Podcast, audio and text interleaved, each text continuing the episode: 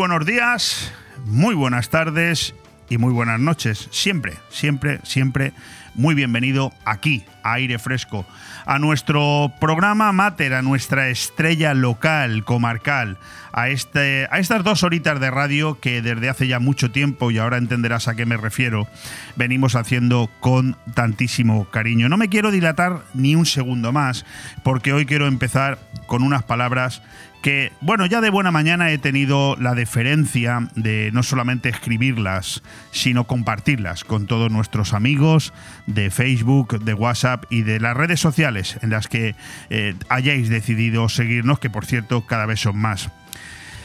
2191 días después. El mero hecho de dar comienzo a una semana tan completa de acontecimientos es excusa más que suficiente para decir que esta no puede ser una semana de radio como las demás.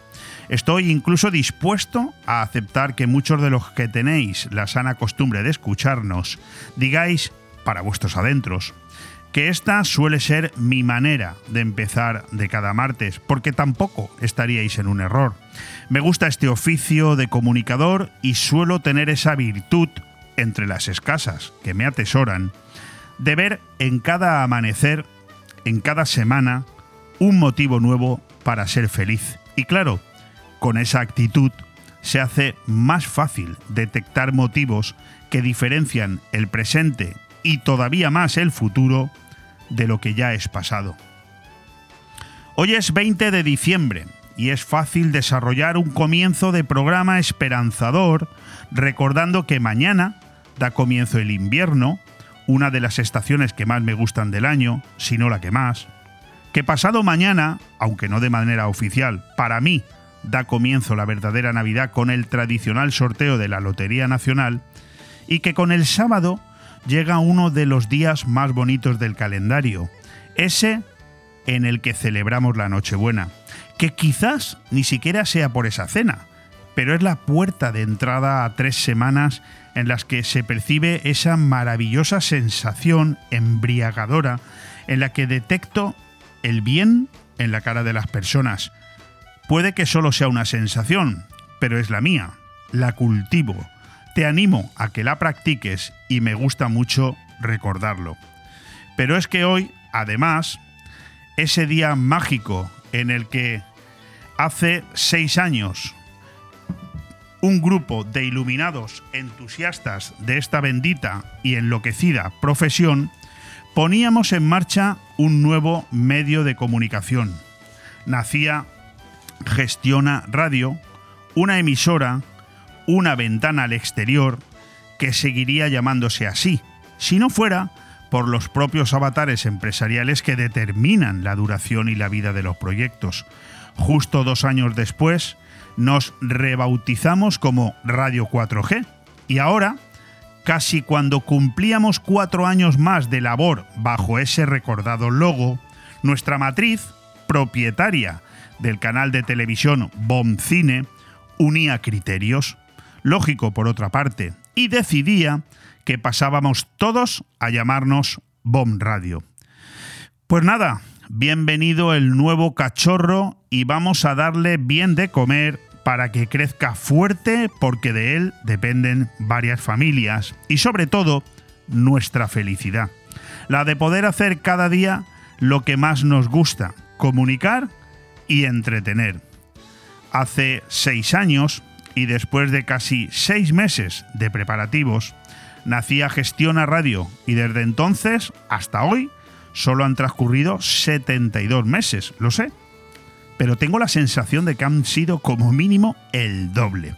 2.191 días de trabajo en los que nos hemos esforzado por hacer llegar nuestra voz a todos vosotros y en ellos ha habido historias de todo tipo, desde días mudos en los que ha fallado la parte técnica hasta memorables jornadas en las que hemos disfrutado de nuestra simbiosis de una manera inolvidable. Por aquí han pasado muchos compañeros que después han continuado su vuelo creciendo en otras latitudes. Otros que continuamos en el mismo sitio, convencidos de que hemos llegado a donde queríamos y nuestro nido ya no tiene pretensión de mudarse. Y amigos, infinidad de amigos, en forma de oyentes, que nos han permitido, con sus críticas y piropos, hacernos ver que estábamos ahí y que tiene sentido que sigamos estándolo. Por todo ello, inaugurando otro ciclo hoy, 20 de diciembre, bienvenido a este séptimo año que da continuidad a la séptima temporada que iniciábamos el pasado 1 de septiembre y gracias a todos, oyentes, clientes, compañeros y colaboradores. Seguimos junto a vosotros, ahora en BOM Radio, y en nuestra intención está el que sea por muchos años más. Aire fresco, este programa que me honro en dirigir desde entonces, seguro que lo hará sin cambiar de nombre ni de rumbo. Un abrazo y feliz Navidad. Aire fresco en BOM Radio Benidorm todos los martes, miércoles y jueves de 12 a 2 de la tarde, Aire Fresco, el magazín de actualidad más completo de la comarca con entrevistas, noticias, opinión y entretenimiento en un aire fresco más renovado, más personal y más cercano de la mano de Leopoldo Bernabeu. Recuerda, todos los martes, miércoles y jueves desde las 12 del mediodía hasta las 2. También podrás escuchar Aire Fresco por las tardes en redifusión y los fines de semana un resumen con lo mejor del programa. BOM Radio Benidorm. Seguimos creciendo. ¿Y quién estaba conmigo en aquel micrófono de Gestiona Radio hace justo hoy seis años? Y que, bueno, pues sigue exactamente igual, sigue al pie del cañón. Manolo Sasplanelles, ¿qué tal? ¿Cómo estás? Buenos días, pan solo para los amigos y para los enemigos. ¿Eh? Cuidado. Que hay gente, hay gente que, que, se, puede confundir. Claro, claro. Es que, es que Manolos hay mucho, pero Panzolos es único, exclusivo. Correcto. Manolo, seis años ya. Yo he dicho en, estas líneas que he escrito para nuestros oyentes que han pasado seis años, 72 meses. Cada uno lo quiere, que lo vea como quiera, pero que yo tengo la sensación de que más que seis años han pasado, hombre, 60 tampoco, pero 15 o 20 años sí que parece que haya pasado de aquella fecha, ¿no? Coño, es que han sido muy intensos, Leo. ha, habido, ha habido de todo. Hemos tenido cambios de, imagen, cambios, cambios de nombre, cambios de todo. Pero bueno, lo importante es que ahí, ahí, seguimos. Algunos de los que empezamos, pues fuimos tres, recuérdalo. Correcto. No, fuimos cuatro, perdona, fuimos cuatro. Sí, éramos eh, Rodrigo, Rubén, Manolo Saplanella y un servidor. El, niño, el niño del clo, el niño del agujero, el petirrojo, Poldito y Pantolo, que éramos los que somos. Y lo así porque, y no por el nombre de guerra, como los futbolistas, nombre de guerra. madre mía, qué maravilla. Bueno, Manolo. Pasa que no empezamos el 22. No, el 20, el 20, el 20. Eh, no, no, el 20, no, no, no empezamos el 20, empezamos antes. Sí, el día sí, te acuerdas, que nos sentamos. ¿Te acuerdas? Oh, sí. sí, me acuerdo. Eh, dijo, me acuerdo que dijo Rubén, vamos a hacer una prueba. Eh, eran dos días antes, yo creo, ¿no? Vamos a hacer una prueba. Eran dos o tres días antes que dijimos vamos a hacer una prueba en directo. ¿Y aquella prueba cuánto duró, Manolo? Aquella prueba duró tres, cuatro horas, yo creo, sin guion y sin nada, ¿eh? Sin guion, sin nada, tres o cuatro horas, sí. Claro, y recuerdo que nos coincidió con una riada que hubo en la cala de Pinestrat, que además fallecieron dos personas, ¿te acuerdas? Exactamente, exactamente. Lo dimos en directo sin tener ni idea de lo que estaba ocurriendo casi, pero oye, quedó, quedó fantástico, ¿eh? Sí, sí, eh, la riada famosa que arrasó el mercadillo que por entonces se ponía todavía en el cauce del río, luego evidentemente nunca más se, volvió a poner, aquello además una magnífica obra de Hidracua lo encauzó, pero sí, ese día fue el de la riada que se llevó por delante a, dos personas que estaban en el mercadillo, correcto. Lo dimos en directo eh, sin tener emisión de radio todavía. Eh, tú fíjate, Manolo, eh, que no, es por irnos a la actualidad, que es un defecto profesional que tenemos los comunicadores mm, y que siga siendo así, pero fíjate qué día el de hoy, justo seis años después, en el que tenemos, mm, yo lo he catalogado de un principio de golpe de Estado, porque el Tribunal Constitucional anoche paró el que se pueda pasado mañana aprobar en el Senado esa maniobra de Sánchez para, bueno, pues para debilitar todavía mucho más los poderes del Estado. Y en cambio, hace escasamente media hora hay un titular que dice que los eh, grupos, digamos, Frankenstein, los que forman el gobierno con Pedro Sánchez, les da igual lo que dijo anoche el Tribunal Constitucional, que pasado mañana dice que van a seguir con la tramitación de esta, de esta ley. ¿Tú cómo lo ves? Bueno, pues eso es ir en contra de la ley. Eso es un delito, creo yo. A mí lo que me llama la atención es que todo el mundo siempre dice, bueno, mm, no como, como no es como, dicen, como dicen los políticos, como es como no hay más remedio, acordamos lo que define el titular, ¿no? Aprobamos, aceptamos, ni leche, esto no aceptan nada. A mí lo que me dio, lo que me dio vergüenza es después de las, declaraciones que estuve escuchando anoche a todos los sitios, a última hora, el señor Bolaño, que es el muñidor de toda esta historia, el muñidor mayor del reino, decir, acusar a los demás de lo que ellos hacen. O sea, es que esto es fenómeno, o sea, te acusan ya, ¿te acuerdas que dijo Lenio Herrera? la, mejor defensa es un buen, la mejor defensa es un buen ataque. Bueno, pues antes pues se defienden atacando y diciendo lo que ellos hacen como si lo hubiera hecho el contrario. O sea, esto es de locos, esto es de locos. Cuando el Tribunal Constitucional lo único que ha hecho ha sido cumplir con la legalidad vigente, que es lo que los otros se querían saltar. A mí también me da miedo porque esto me está recordando cada vez más a Venezuela, a Cuba, y, lo malo es que la gente, la gente lo estamos viendo desde fuera y, y queremos que estamos en una película. No, no, no, no estamos en una película, estamos en España. Estamos en eh, España. Estaba mirándome ahora el técnico, nuestro compañero Ale, porque justamente lo que tú acabas de decir, hace 10 minutos se lo he dicho yo. Hace 10 minutos le digo, está España anestesiada, adormecida, creyéndose que esto no que esto no va a poder volver a pasar. Claro, estamos en el año 2022, todo es en color, no es en blanco y negro, pero nos creemos. Eh, Hitler llegó al poder también a través de una votación, ¿eh? eh igual, igual, igual, igual, igual. Y Chávez llegó también al poder a través de una votación, y Putin también llegó a través de una votación. Lo digo porque, porque no es exagerado reconocer que si hace cinco años esto mismo sucedió en Cataluña, pero fue el Estado español quien lo paró, si ahora mismo esto pasa en el Estado español, ¿quién lo para, Manolo? Es que el Estado español está cada vez más debilitado y el presidente que tenemos es una copia, mala copia de lo que tú has dicho, de Chávez, de Maduro, de, todos los que están por ahí, de Putin, esta gente que se perpetúa en el poder y modifica las leyes a tu antojo ¿eh? por la puerta de atrás para mantenerse porque me yo, Putin cuánto tiempo lleva. Cuando hay muchos países que, no se puede estar más de dos mandatos, aquí en España todavía no tenemos eso, pero hay que ponerlo, ¿eh? No solamente, fíjate, no solamente cuánto tiempo lleva Putin o Maduro en el gobierno, sino lo que tú has dicho. Una vez que llegaron, fueron ellos los que se encargaron de cambiar la constitución de sus países para perpetuarse de por vida. Claro, lo mismo que Xi Jinping en China, lo mismo. Claro, exactamente lo mismo y lo mismo, lo mismo que el conyun este feo que, tenemos en, Corea del Norte. Todos se perpetúan y todos hacen las mañas suficientes y los cambios necesarios para perpetuarse. Y lo malo es que la gente lo ve tan normal, se acostumbra y al final perdemos una, perdemos una democracia, perdemos una democracia y acabamos siendo una dictadura. O sea, es que España está hoy más cerca de Venezuela, de Corea del Norte, de Cuba y de este tipo de países que de Francia, por ejemplo, o Alemania. Estamos más cerca. Eh, tú tienes eh, un miedo real, ¿eh? Real de que esta deriva pueda llegar a una confrontación social eh, de resultados impredecibles? Pues yo estoy preocupado, preocupado, porque bien es cierto que no estamos en el 36 y que España ha evolucionado y la gente está más preparada, pero tampoco es menos cierto que las cosas son muy graves y que algún loco puede surgir en cualquier momento. ¿eh? En cualquier momento puede surgir algún loco. No te voy a decir que se dé un golpe de Estado como en el 36, porque no, no, no lo veo, no lo veo porque estamos en Europa y tenemos una serie de, de condicionamientos que nos, de, por ley que nos dictan desde Europa que no podemos saltarnos. Pero lo que está claro que a, sotoboche, eh, a la chita callando, bajo manga, este gobierno que tenemos, este Pedro Sánchez y sus socios, están cargándose España por lo bajini. Y al final, lo malo es que nos vamos a acostumbrar a esta situación. Es lo que me preocupa, que nos vamos a acostumbrar. Sí, sí, tienes toda la razón.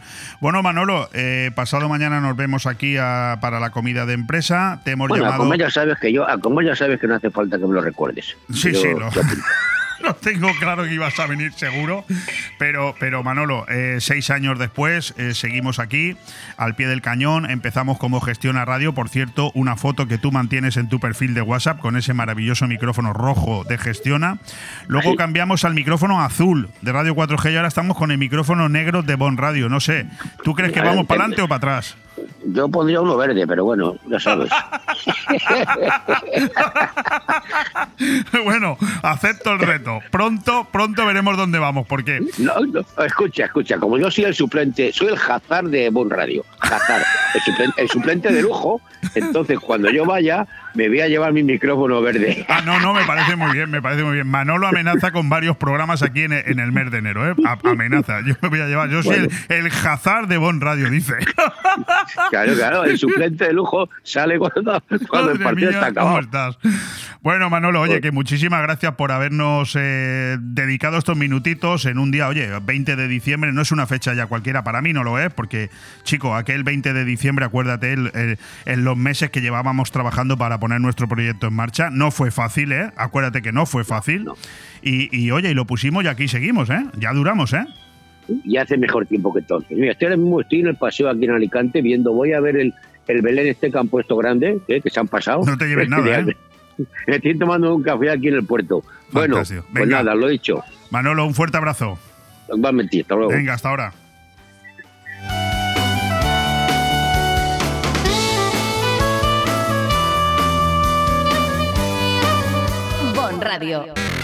Nos gusta que te guste.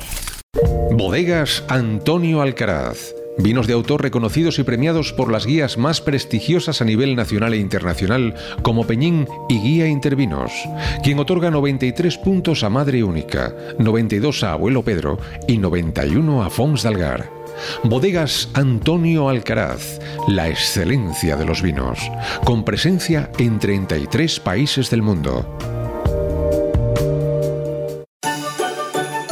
En estas fechas tan señaladas, tan familiares y entrañables, Grupo Rojisa Gestión Inmobiliaria quiere desear a todos unas felices fiestas, que nos traigan muchos regalos y que compartamos todo lo bueno con nuestros seres queridos.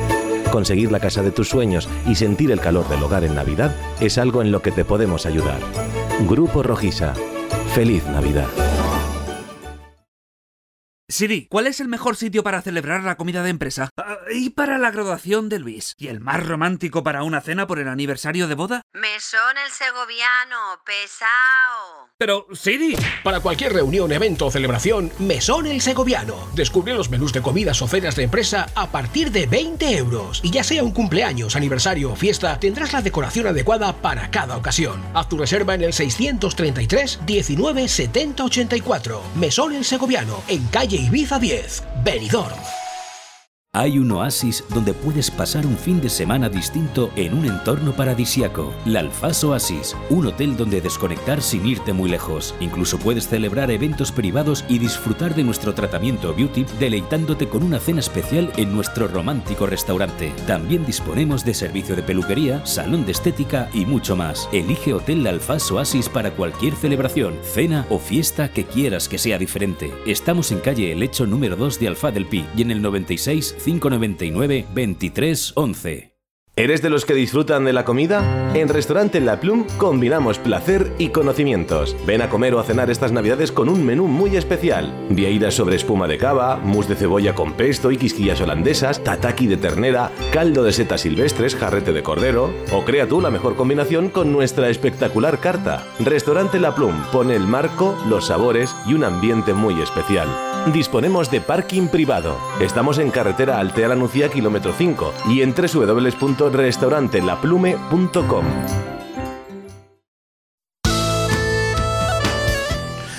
Bueno, pues después de ese de esa, no sé cómo llamarla, editorial, dedicatoria, como queráis, después de esos 2.191 días que llevamos ya aquí, al frente de estos micrófonos, en los que hay que decir que también estamos en un nuevo estudio que hemos inaugurado en esta séptima temporada, y después de esas maravillosas palabras de nuestro compañero Panzolo, Manolo Saz Planelles Panzolo, que estaba con nosotros hace seis años y que continúa con nosotros, como él dice, es el Hazard de Bon Radio, el sustituto maravilloso.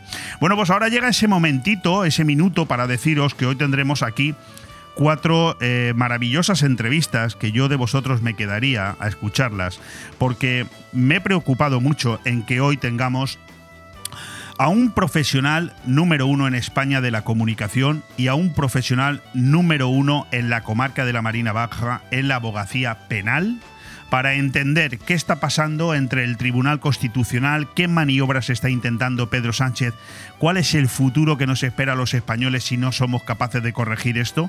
Y para eso me voy a rodear de José Luis Barceló, director del mundofinanciero.com, que desde Madrid nos va a atender dentro de unos minutos.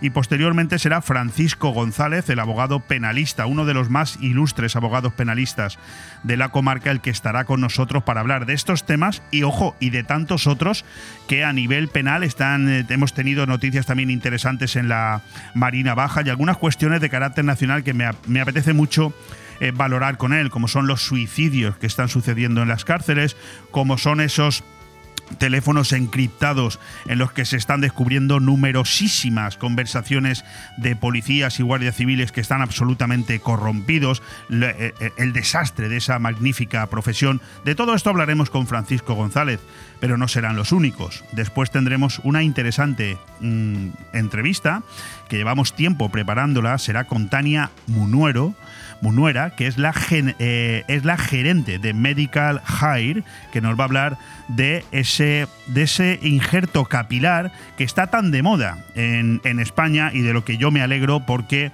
eh, cualquier persona, hombre o mujer, que desee injertarse pelo porque no está cómodo con su imagen, ya lo puede hacer en España sin tener que marcharse fuera y con todas las garantías. Terminaremos el programa hablando de el planeta Marte. Hoy lo haremos además con nuestro maravilloso colaborador Luis Mayor, en un programa expectante, porque él tiene mucho, mucho interés en hablarnos en esta ocasión del cuarto planeta que vamos a tratar ya en su sección Planeta Sicía, del planeta rojo. Todo esto si te quedas con nosotros porque empezamos ya.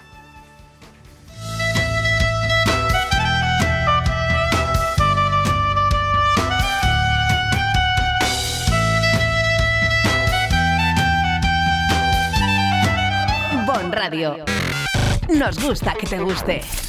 Si añoras los productos de tu tierra, nosotros te los proporcionamos. Supermaxi Benidorm, el supermercado latino por excelencia, donde encontrarás en alimentación los productos que más te gustan. Supermaxi Benidorm, zumos tropicales, agua de coco, dulce de leche, gominolas y mucho más. También realizamos fotocopias, escaneo de documentos, trámites administrativos y envío de dinero a tu país por Western Union, RIA y Small World. Supermaxi Benidorm, calle Tomás Ortuño 68, abierto domingos festivos.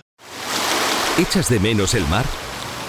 Disfruta del Mediterráneo en tu mesa con el vino blanco Marina Alta de Bodegas Bocopa. Marina Alta es ideal para acompañar tus aperitivos, arroces y pescados. Búscalo en tu establecimiento o restaurante más cercano. Abre un Marina Alta y descorcha la felicidad.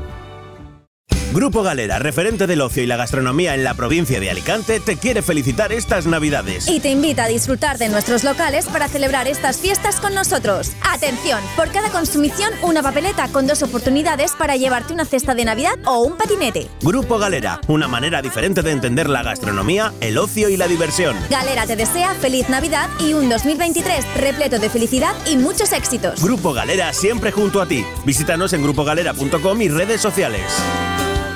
Hotel Meliá Benidorm, un paraíso tropical en la ciudad de los rascacielos. El Hotel Meliá Benidorm recoge la esencia dinámica y alegre de este destino de vacaciones por excelencia, creando un rincón tropical en plena Costa Blanca. Además del perfecto destino de vacaciones, es un excelente hotel de negocios, celebraciones y eventos. Ven a visitarnos y descubre nuestro exclusivo y selecto concepto de level lleno de comodidades. O déjate mimar por nuestras especialistas en nuestro Wellness Center con los más innovadores tratamientos de belleza y masajes. Hotel Meliá Benidorm.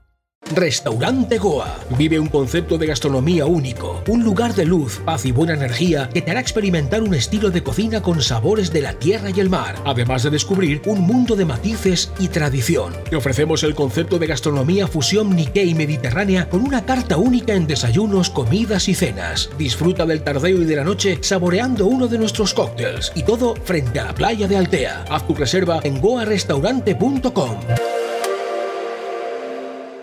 Aire Fresco, programa patrocinado por Hotel Meliá Benidorm, Fomento de Construcciones y Contratas, Exterior Plus y Actúa, Servicios y Medio Ambiente.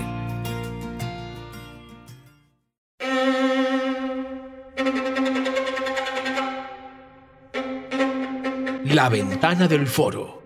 por José Luis Barceló, director del mundofinanciero.com.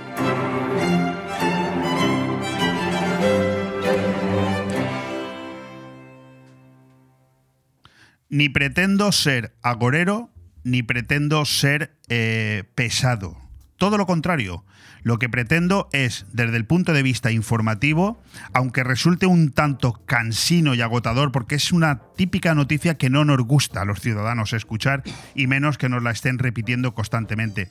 Pero creo que es nuestra obligación, lo he dicho a lo largo de estos primeros 25 minutos de programa, rodearme hoy de las voces más profesionales desde el punto de vista mediático primero ya lo tenemos, y desde el punto de vista penal, a través de un abogado de la máxima eh, calidad en nuestra zona, será después, para entender qué está pasando. Hoy no quiero hablar con políticos, hoy quiero hablar con profesionales que nos expliquen qué está pasando ahí fuera. Saben ustedes que anoche el Tribunal Constitucional, a última hora y después de más de 10 horas de deliberación, decidió aceptar la medida cautelar que había presentado el Partido Popular para eh, bueno pues paralizar el intento de eh, el gobierno de Pedro Sánchez de colar por la puerta de atrás sin debate sin justificación previa sin atender eh, informes técnicos preceptivos intentar bueno no solamente derogar la sedición sino abaratar la malversación. En cualquier caso poner una alfombra a el intento de quien lo quiera, y ya sabemos a quién me refiero, que en próximas fechas, el año que viene, al siguiente, pueda haber perfectamente un nuevo intento de desacato a la autoridad, como hubo hace cinco años en Cataluña, e intentar destruir España y que esta vez además salga gratis. Bueno, pues les voy a decir que esta misma mañana es una noticia que no tiene todavía prácticamente ni dos horas. Eh, la mesa del Senado ha acordado continuar con la, con la, tramitación de la reforma del Código Penal que deroga el delito de sedición y toca el de malversación sin las enmiendas que paralizó el Pleno del Tribunal Constitucional sobre la renovación del propio eh, tribunal. Yo exactamente no sé qué quiere decir esto, pero tiene una pinta muy mala, parece una especie de desacato. Querido José Luis Barceló, director del mundofinanciero.com, ¿qué tal? ¿Cómo estás? Eh, muy buenos días. Bueno, estupendamente bien. No, parece que no tan bien como, como el Senado, ¿no? Que es un poco la, sería un poco la, la, eh, guinda del pastel. Eh, efectivamente, ayer surgió la noticia, cuando estábamos, yo estaba en estado de alarma ayer con Javier Negre y Carlos Ávila, Leopoldo, estábamos en, un programa en directo, sí, en, directo además, estábamos en un programa y justo despidiendo el programa, la parte nuestra de la tertulia que, entrevistamos, estaba también Víctor Píriz, que es un, diputado del Partido Popular, de, un diputado extremeño, y justo despidiéndole a él, que era como las diez y media, recibimos esa noticia en concreto, ¿no? Una noticia, claro, que pone un poco, porque parece que el, político eh, lo que pretende, el político que está en el gobierno, lo que pretende es eh, que sean las decisiones de los diputados las que estén por encima de las que adoptan, por ejemplo, los jueces, ¿no? en este caso, eh, si hay alguien. Vamos, se ha terminado la separación de poderes, hablemos claro. Claro, prácticamente, sí.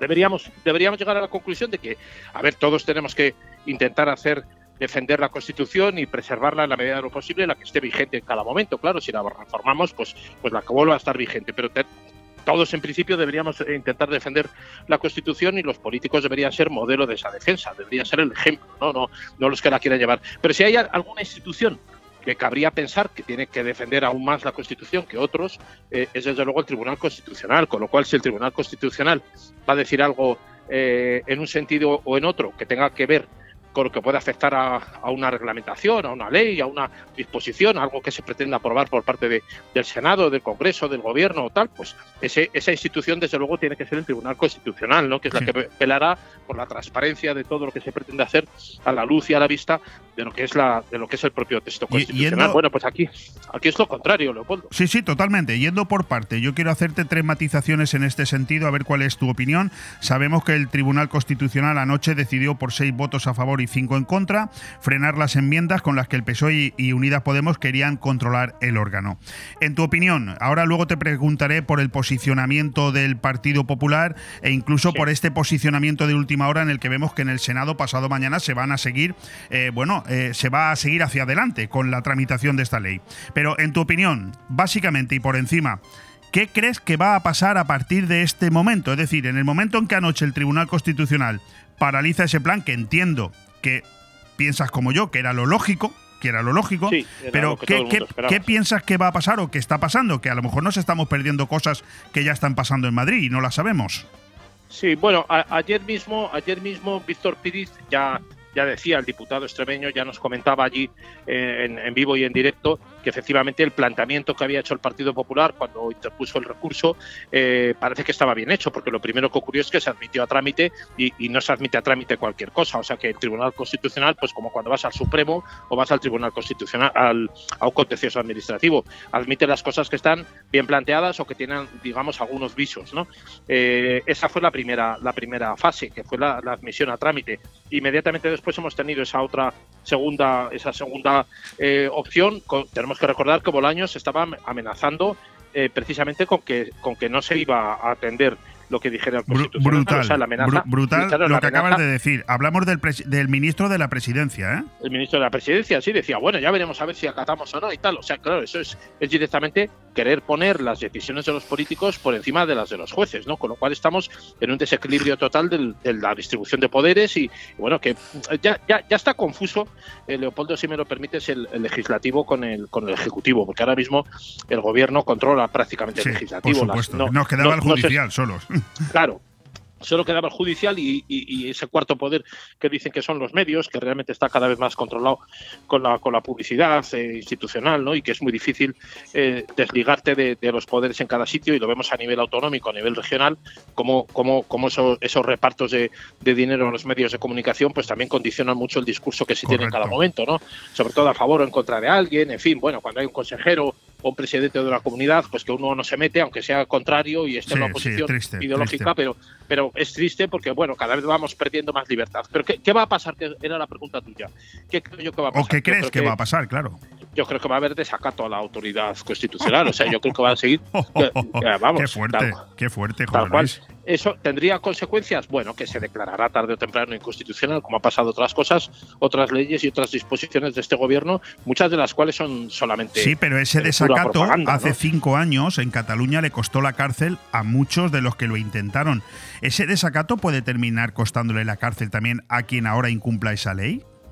Sí, sí, sí, sin duda. Sin duda. Yo hablando con juristas que están y teníamos a al, que fue ministro eh, con, José Luis Rodríguez Zapatero, a Molina, que decía precisamente esto, ¿no? Que íbamos, íbamos de cabeza. César Antonio Molina. César Antonio Molina decía, eh, lo afirmaba hace un par de días, antes de que ocurriera ese manifiesto, correcto, sí. Y, decía, eh, pues eh, si vuelve a repetir Pedro Sánchez, no, no, no, sabemos qué va a quedar de España. Y lo está diciendo un exministro suyo, eh, cuidado. Un exministro socialista, sí, sí. bueno, y lo hemos visto cómo ha pasado también por la, por la, por la batuta, pues por ejemplo, a gente como como, eh, como Redondo o como Ábalos, Joaquín Leguina, ¿no? Sí, sí. O, Joaquín Leguina, o sea, expulsados directamente, pues yo que sé, bueno, pues por, oye, por ser personas tolerantes. Oye, eh, José Luis, eh, vimos anoche cómo Feijó, bueno, evidentemente aprovechando ese balance 2022 ante su Junta Directiva Nacional, por cierto, con la ausencia de, de los dos líderes de Moreno y Ayuso, de Andalucía y Madrid, dijo que va a llegar hasta donde haga falta para defender la Constitución. Menos mal, porque se echaba en falta a un Feijó que parece, eh, perdóname la expresión, bastante diluido de lo que era el efecto Feijó antes del verano, ¿no? Sí, lo que sí ocurre que ahora mismo se están, claro, como se ve que el gobierno no defiende la Constitución y tampoco defiende las leyes, ha puesto en manos, por lo menos aparentemente, de los que quieren romper España, ¿no? Como sea EH Bildu, por ejemplo, eh, y, sobre esto eh, hay muchas dudas acerca de lo que el gobierno puede hacer bien. Se está poniendo demasiada carne en el asador también acerca de instituciones que parecían, digamos, todavía libres o indemnes de eso, ¿no? Como puede ser el poder judicial, que ya vemos que no que no lo está tanto, que se ha tocado también, como puede ser, por ejemplo, eh, las Fuerzas Armadas o como pueda ser Su Majestad el Rey, ¿no? Se ha puesto eh, que, tiene que tiene que haber alguien que haga algo y, se ha puesto, pues incluso eh, se ha insistido en el papel que debería cumplir Su Majestad el Rey. Se está esperando mucho también a ver qué es lo que puede ocurrir con el discurso de Navidad, que por cierto no está eh, todavía redactado. Es la primera vez en, en, tantos, en los últimos años que el discurso del rey para la Navidad no está todavía escrito. Eso no ha ocurrido nunca. Me parece que hubo un precedente en 1994 con otra, con otra ocasión eh, y en ese momento estaba Su Majestad el Rey Don Juan Carlos y ahora mismo pues tenemos a, tenemos a Felipe VI que no tiene terminado, probablemente a propósito, ¿no? porque primero, esperando a ver qué es lo que va a ocurrir con el Tribunal Constitucional y todos estos acontecimientos últimos de última hora, que, que claro, están eh, están, son previos a, unas horas antes de la Navidad y hay que saber cómo va a quedar todo. Y luego, por otra parte, también probablemente porque no querrá darlo por escrito, porque esto pasa a la supervisión en España. Eh, es lo que te iba a decir, no te quería interrumpir, pero yo tenía entendido de que los discursos de Su Majestad el Rey ante Juan Carlos I, ahora Felipe VI, no los escribían ellos, más bien se los escribía la autoridad competente, en este caso el presidente del gobierno, sus adláteres. No sé si esto era verdad o no. Bueno, es, es verdad parcialmente, es decir, tampoco hay que darle tanta importancia al, es el jefe del Estado, ¿no? Él puede hacer su discurso, eh, dejarse asesorar para meter un párrafo, quitar otro y poner tal o cual bueno, cosa. Un, un jefe del Estado al que ayer en la inauguración del, del AVE a Murcia vimos como Pedro Sánchez se ponía delante de él, eh, no le hacía ni el más mínimo caso, incluso entraba en el AVE antes que él y que fue crítica generalizada en todas las redes sociales porque, hombre, no solamente es una falta de protocolo, es un desprecio al jefe del Estado. Es que no sé. Pedro Sánchez piensa que él es el protagonista, el protagonista en todos los, en todos los eventos, actos, momentos. Correcto, pues por eso me temo eh, que el discurso se lo escriba él, José Luis. Él, él, mismo, él mismo dice que va a pasar a la historia. O sea, él mismo Sí, ha dicho, sí. no ha esperado que lo digan los historiadores o lo diga alguien. Él, él ha dicho que va a pasar a la historia por tal o cual cosa, ¿no?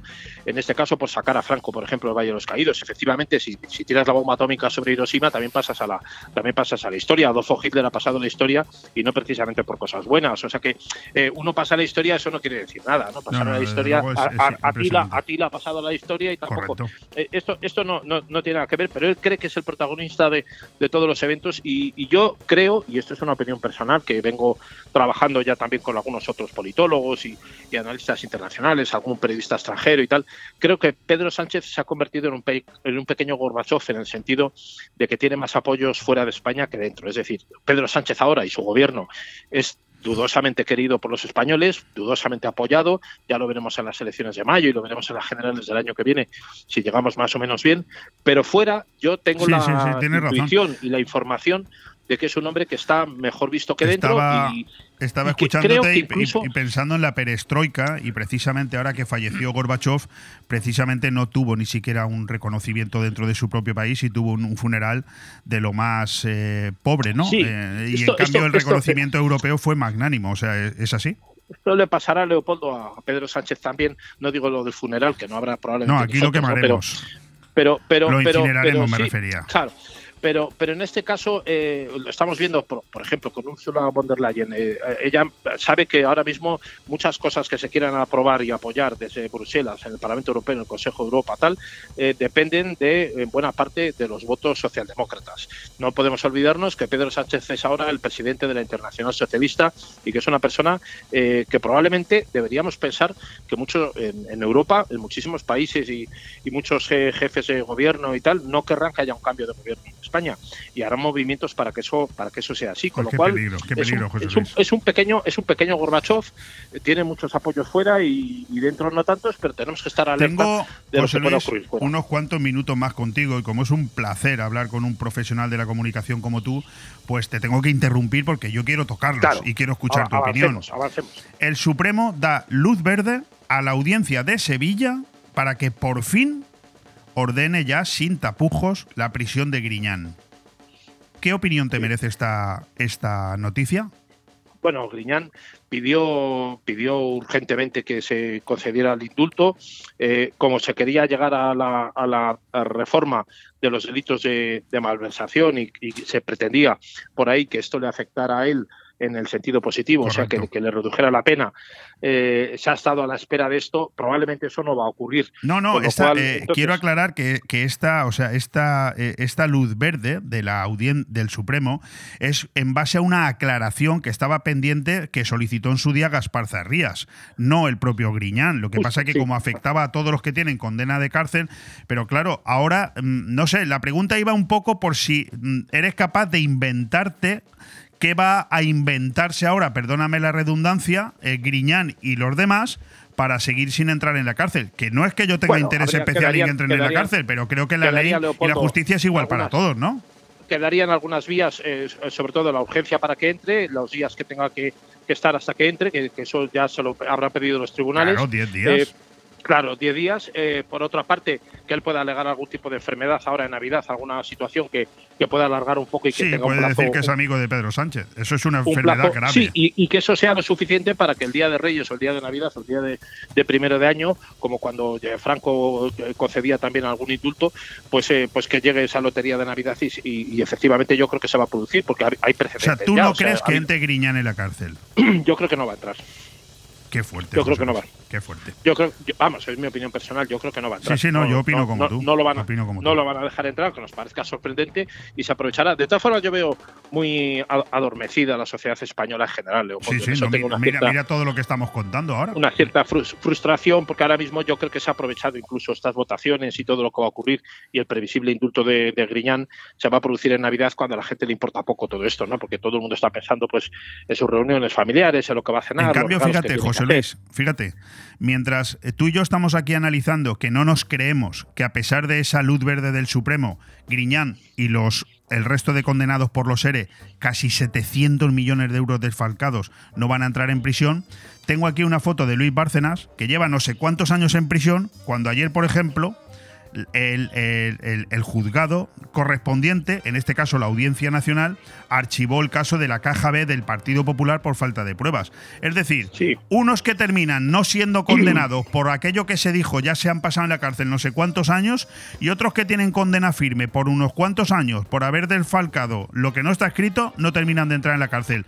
Oye, eh, no sé, ese bulo, ese bulo que tiene Sí. la izquierda de este país, ¿me lo puedes Bárcenas, explicar?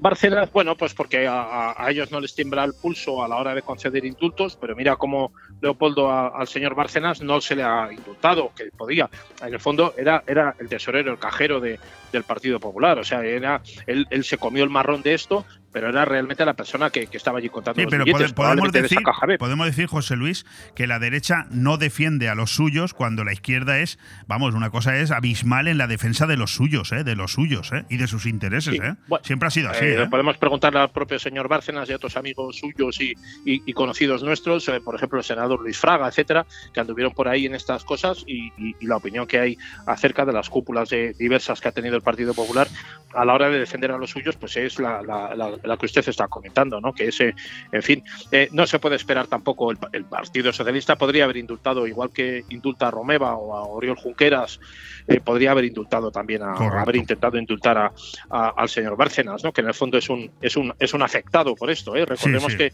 Un en algún momento tuvo turco, asaltado la seguro. casa, su, su hijo se tuvo que pegar con los asaltadores para robar unos papeles allí de, de cosas que competían a la investigación judicial, en fin. Correcto. Han pasado cosas también en esa familia tremendas, ¿no? Que ellos eh, han, de- han defendido con discreción, pero bueno, que es, que es admirable porque lo hacen en solitario, ¿eh? Ni el Partido Popular les defiende, ni tampoco ha habido ninguna defensa judicial y, y- y no creo que policial tampoco, ¿eh? Oye, ¿qué, qué opinión te merece, por un lado, la trama de corrupción que ha salpicado durante estas últimas semanas a la Eurocámara?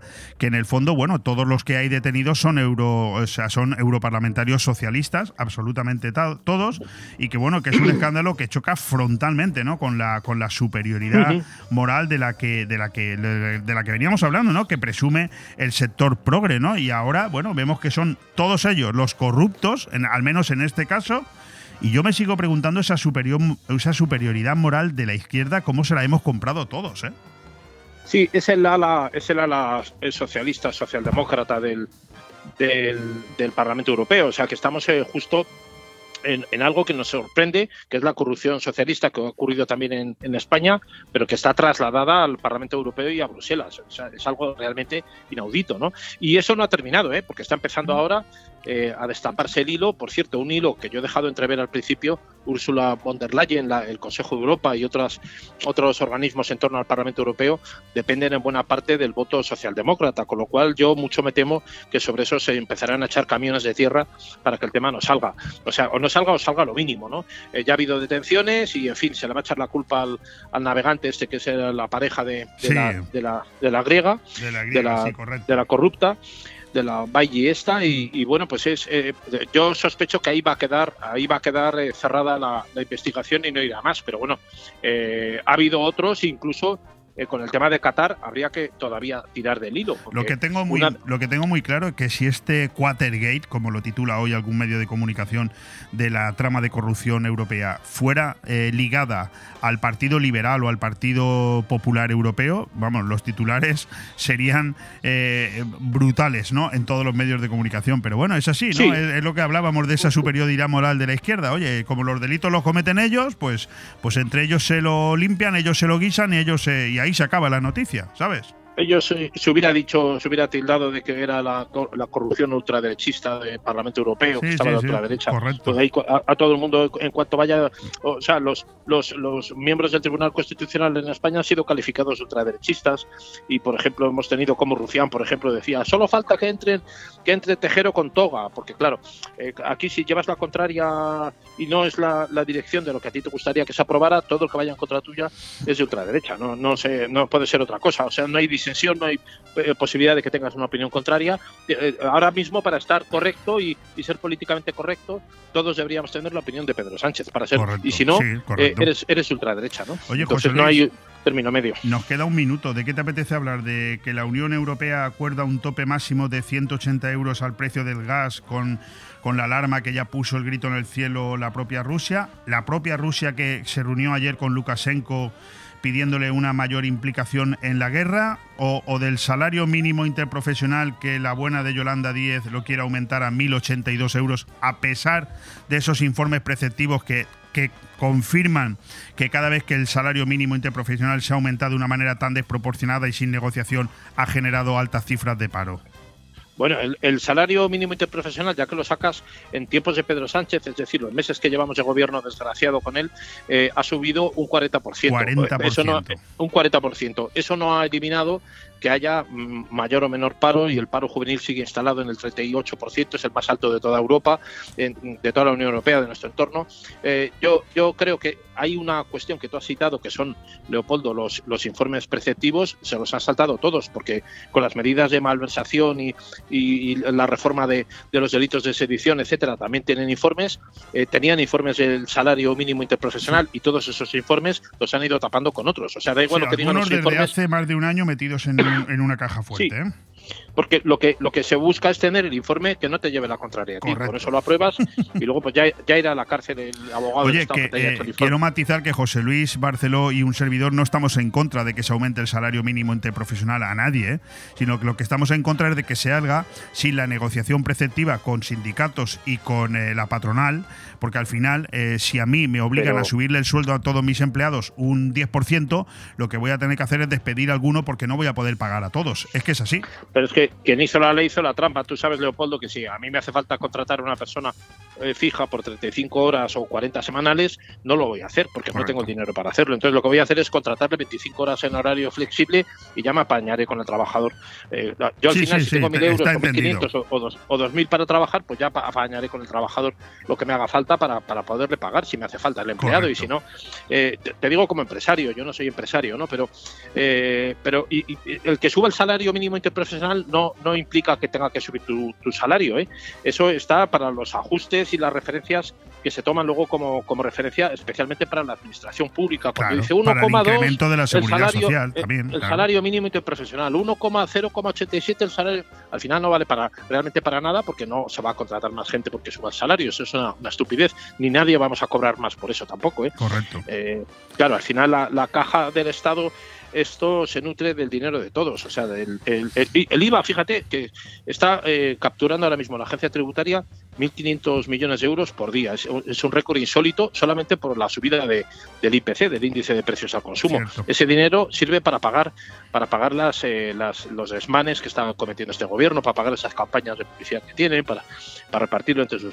Pero eh, para jugar también la deuda pública. O sea que el, el, gobierno en el fondo no ha tenido interés tampoco en que bajara mucho el IPC, porque ha estado haciendo caja con las gasolinas, con el tabaco, con los alcoholes, con, todo lo que compramos. Pues eh, José Luis Barceló, se me quedan seis temas fuera del tiempo previsto, pero bueno, suele ser normal entre tú y yo. En cualquier caso, la culpa es de los dos por hablar menos. Ah, tendríamos que hablar más días en radio. No más tiempo cada día, sino más días. En cualquier caso, José Luis Barceló, eh, director general eh, del mundofinanciero.com, diario digital que te recomiendo mires, leas y disfrutes, como lo estoy haciendo yo ahora mismo en mi, en mi monitor. Muchísimas gracias por atendernos y, por supuesto, ya desearte, porque ya toca una feliz Navidad y un, y un próspero año 2023. Muchas gracias, Leopoldo, igualmente, y también a los oyentes. ¿eh? Un fuerte abrazo. Gracias, un fuerte abrazo, buen día. Bon Radio. Nos gusta que te guste. Esta Navidad, el mejor regalo está en ti. Dona sangre y salva tres vidas. El viernes 23 de diciembre, en el Salón Social El Cider, se realizará la tradicional donación de sangre de Navidad de 4 y media a 8 y media de la tarde. Si tienes entre 18 y 65 años, tú también puedes ser donante. No hay acción más solidaria que donar sangre. Estas Navidades, dona sangre y salva tres vidas el viernes 23 de diciembre. Ayuntamiento de la Nucía. FEM Poble. FEM Futur. Si tus pies te piden moverse... Deja que tu cuerpo le siga, pero con ritmo. En Boni Café Pub, la risa y la diversión la tienes asegurada. Ya sea en familia, en pareja o con amigos, vive los mejores momentos tomando tu copa favorita. Nosotros ponemos la música y tú el mejor ambiente. Boni Café Pub, te esperamos todos los días en calle Lepanto 1, Benidorm. Para tus compras navideñas, bono consumo Finestrat en Navidad. A partir del 5 de diciembre, compra tus bonos de 10, 20 y 50 euros y pagas la mitad. Los podrás consumir hasta el 30 de diciembre en establecimientos comerciales de hostelería y restauración de Finestrat adheridos a la campaña. Es una iniciativa del Ayuntamiento con apoyo de la Diputación de Alicante para incentivar el consumo y ayudar a la ciudadanía en sus compras navideñas. Recuerda, si eres empadronado en Finestrat, súmate a la campaña Bono Consumo Finestrat Navidad. Más información y compra de bonos en www.finestratbonoconsumo.es.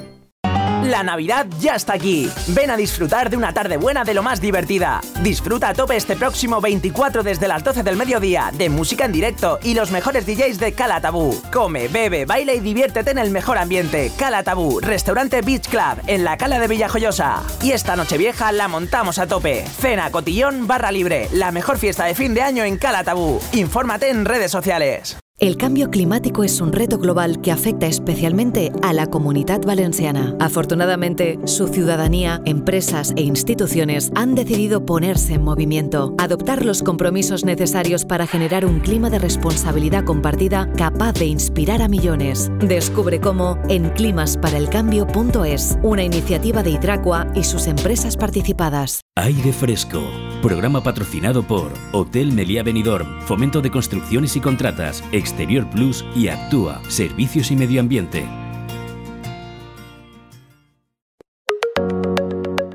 Pues cambiamos de invitado, pero no cambiamos eh, la temática porque lo he dicho al inicio del programa y lo voy a seguir manteniendo durante todo el programa, el tiempo que dure. Hoy no es un día fácil para este país eh, y muchísimo menos para quien eh, desde su profesión, bueno, pues tiene que ver mucho con la judicatura. Hace un momento hemos hablado largo y tendido con José Luis Barceló, director eh, del mundofinanciero.com, para darnos eh, su versión desde el punto de vista mediático desde Madrid de qué está pasando con respecto a ese a esa decisión que anoche adoptó el Tribunal Constitucional de paralizar el plan de Sánchez para reformar la justicia sin debate. Eh, hoy hemos conocido que hay un interés porque ese plan siga adelante pasado mañana en el Senado. Da la sensación de que haciendo caso omiso o caso parcial a lo que anoche se decidió después de 10 horas de deliberación en el Tribunal Constitucional. Y ahora tenemos con nosotros a uno de los penalistas de mayor prestigio en la comarca de la Marina Baja, Francisco González, al cual pues tuve ayer que pedir auxilio. Tuve que decirle, Paco, vente por favor y, ayúdame a que yo le pueda explicar esto a los eh, oyentes y que, que, no se dejen guiar exclusivamente por lo que leen o por lo que ven en los medios, que muchos sabemos que están muy manipulados y muy interesados. Exactamente, ¿qué es lo que decidió, por empezar por algún lado, qué decidió anoche el Tribunal Constitucional y, y si te parece que lo que decidió, en tu opinión, es lo correcto?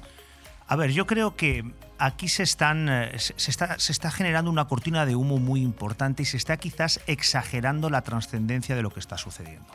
Aquí lo que nos dice el Tribunal Constitucional es que no se puede continuar la tramitación de una ley o de un proyecto de ley sin el debate parlamentario en el Senado. No podemos obviar una de las instancias del Estado. ¿Esto es grave? Bueno, Formalmente sí, pero es que el propio Tribunal Constitucional se contradice porque el Tribunal Constitucional nos dice que cuando no se cumple la norma no es relevante, no tiene un efecto, el incumplimiento de la norma no tiene un efecto antijurídico siempre y cuando no exista una indefensión material, es decir, siempre y cuando realmente no se cause un menoscabo a las personas. Debatiéndose, e, es decir, existiendo motivos de urgencia y debatiéndose en la Cámara Mayor, en el Congreso de los Diputados, existiría esa indefensión real, cuando además la composición de ambas cámaras es prácticamente la misma, cuando los criterios que rigen los debates en una y otra son prácticamente los mismos. Bueno, pero si no se paralizó antes del debate en el Congreso de los Diputados fue porque eh, no dio tiempo o hubo una especie, no sé si llamarlo rebelión, sería una palabra inadecuada, dentro del propio Tribunal Constitucional en la que eh, no hubo quórum para poder debatir esa medida cautelar que previamente había presentado el Partido Popular para que se adoptara la paralización no ya de lo que se pretende aprobar, porque creo que el, judicial nunca ha parado una ley que se quiera aprobar en el Congreso de los Diputados, es la forma en cómo se quiere aprobar, la, forma de tramitación a través de enmiendas coladas en otras eh, disposiciones que nada tienen que ver con el tema en sí, siendo gravísimo lo que se pretende aprobar sin eh, e informes preceptivos, sin escuchar a las partes, sin el debate correspondiente. Eso es lo que yo creo que ha parado de una manera cautelar. Nadie dice que no pueda aprobarse dentro de unos meses por parte del Constitucional. ¿eh? A ver, es que para mí lo de la precipitación, lo de la premura en el caso del Constitucional me parece una entelequia, me parece, me parece un concepto más que una realidad. El Tribunal Constitucional, como órgano supremo de la interpretación de la ley en relación con la, con la Constitución española, eh, tiene la posibilidad de, dictar medidas cautelarísimas. ¿Por qué no que lo podía haber hecho el otro día. Efectivamente. ¿Por, eh, qué no se ha hecho? Por miedo, quizás. Porque no había quórum, igual que no lo ha habido para la decisión. ¿Realmente creemos que paralización, para la paralización de la aprobación de una norma, un 5-6 pues mire usted, sí que hablamos de una mayoría, existe una mayoría. Pero no de un quórum. Pero no de un quórum. Y eso fue lo que evitó que se hiciera con anterioridad y se ha tenido que hacer con precipitación después. ¿Por qué el Tribunal Constitucional, a mi juicio, actúa así? Porque ellos sienten que la promulgación de esa ley, que saben que va a tener una, una, aprobación en la vía parlamentaria, ellos son perfectamente conscientes que puede suponer un quebranto de la división de poderes. Ellos se sienten agredidos. ¿Y qué es lo que están utilizando? Están utilizando los medios jurídicos a su alcance para establecer unas barreras, unos filtros de autoprotección. Ojo, ellos se están protegiendo a sí mismos. Si ellos consiguen ahora que el debate parlamentario. ¿Y esto te parece en tu opinión personal, ¿eh? ¿te parece que se está haciendo lo correcto o no? por parte del Tribunal Constitucional. Me parece tan legítimo como la aprobación de una ley al margen de los cauces legales. Es, es, que, claro, es una respuesta apresurada y, a mi juicio, quizás un tanto antijurídica ante una propuesta. Pero, tú estás planteando un debate que tiene difícil solución, porque yo te estoy escuchando con atención y según tú, ¿quién tiene más potestad para paralizar algo que podamos entender es mm, peligroso para el concepto de Estado como lo entendemos ahora? ¿El legislativo o el judicial? Esa, esa es la pregunta que se tienen que hacer sobre todo los políticos. Mire usted, la división de poderes viene a ser como una tríada pues Padre, Hijo y Espíritu Santo, pero en, cuanto, en cuanto a la determinación de los distintos poderes del Estado. Son distintos poderes que, tienen, que son plenipotenciarios dentro de su ámbito de competencia y que ninguno tiene más poder que otro porque se tienen que integrar. Desde el mismo momento en que uno de esos, eh, de esos poderes intenta entrometerse en el otro, em, lo que debería actuar sería un órgano supraestatal, que en este caso ha de ser no ya la Constitución, porque la, tenemos todavía en nuestra retina, en nuestra conciencia colectiva, que la norma suprema es la Constitución. Señores, esto ya no es así por encima de la Constitución está el Tratado Fundacional de la Unión Europea y los acuerdos de la Unión Europea que tienen carácter supraconstitucional. Uy, lo que estás diciendo es muy serio, ¿eh? Eh, ¿eh? Es que, es que desde que nos integramos en la Unión Europea hemos renunciado. Según entiendo, ¿eh? si no me equivoco, y si me equivoco me corriges, según entiendo, la decisión de paralizar una pretendida nueva ley con los conceptos que algunos españoles entendemos como muy peligrosos, otros lo contrario, debería ser las instancias europeas? Deberían, deberían empezar a intervenir, deberían empezar a solicitar la intervención de las instancias europeas determinados partidos políticos en vez de mirarse tanto al ombligo y empezar a solicitar, por ejemplo, que revisen las reformas legislativas que estamos eh, efectuando, no solamente a los efectos de, aprobación de determinadas leyes, sino, por ejemplo, a los efectos de modificación de determinados tipos penales. Oiga, si la Unión Europea se basa en el rigor, se basa en la pulcritud, se basa en la gestión transparente, la reducción de las penas de determinados delitos que afectan directamente a esa pulcritud en el servicio público, eh, ¿Cuáles son esos delitos que se supone se están modificando y que a ti tanto te preocupan? Porque estoy convencido de que te apetece mucho contarlo. Las malversaciones. Mire usted a mí como ciudadano que tengo una carga impositiva de casi el 45%, como muchos otros españoles, me preocupa qué se hace con mi dinero. Y que mi dinero se pueda malversar por la persona en la que hemos depositado todos nuestra confianza o, o a un o aun sin haberla depositado, por mandato legal, porque resulta que uno no ha votado al partido mayoritario, al partido que está en el poder, pero aún así depositen en la confianza para la gestión de los fondos.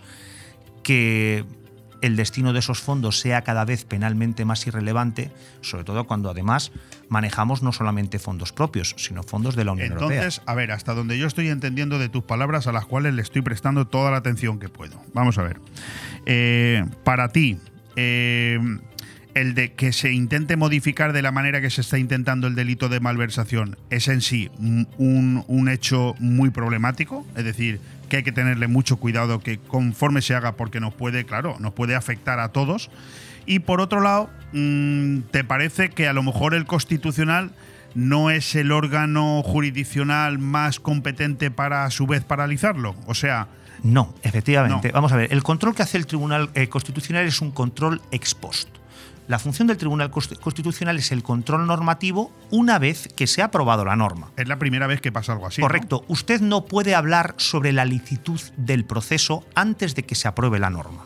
Una vez aprobada la norma, si alguien se lo pide, usted podrá, usted podrá determinar en una sentencia si el proceso que ha llevado al dictado de la norma es acorde a derecho y por tanto la norma es legítima o si el contenido de la norma contraviene en todo o en parte la Constitución. Entonces, según tú, eh, que, esta norma eh, de este intento de eliminar la sedición y de rebajar la malversación eh, se hubiera perfectamente aprobado pasado mañana en el Senado porque anoche el Tribunal Constitucional hubiera decidido lo contrario, para ti eso no sería un problema, porque posteriormente se podría volver a derogar. Claro, ¿cuál es el problema que tiene el Tribunal Constitucional? Que si tiramos de historia, a los que nos gusta la historia legislativa, pues veremos que tan solamente el Tribunal Constitucional en una ocasión se ha pronunciado en contra de la inconstitucionalidad de un artículo del Código Penal.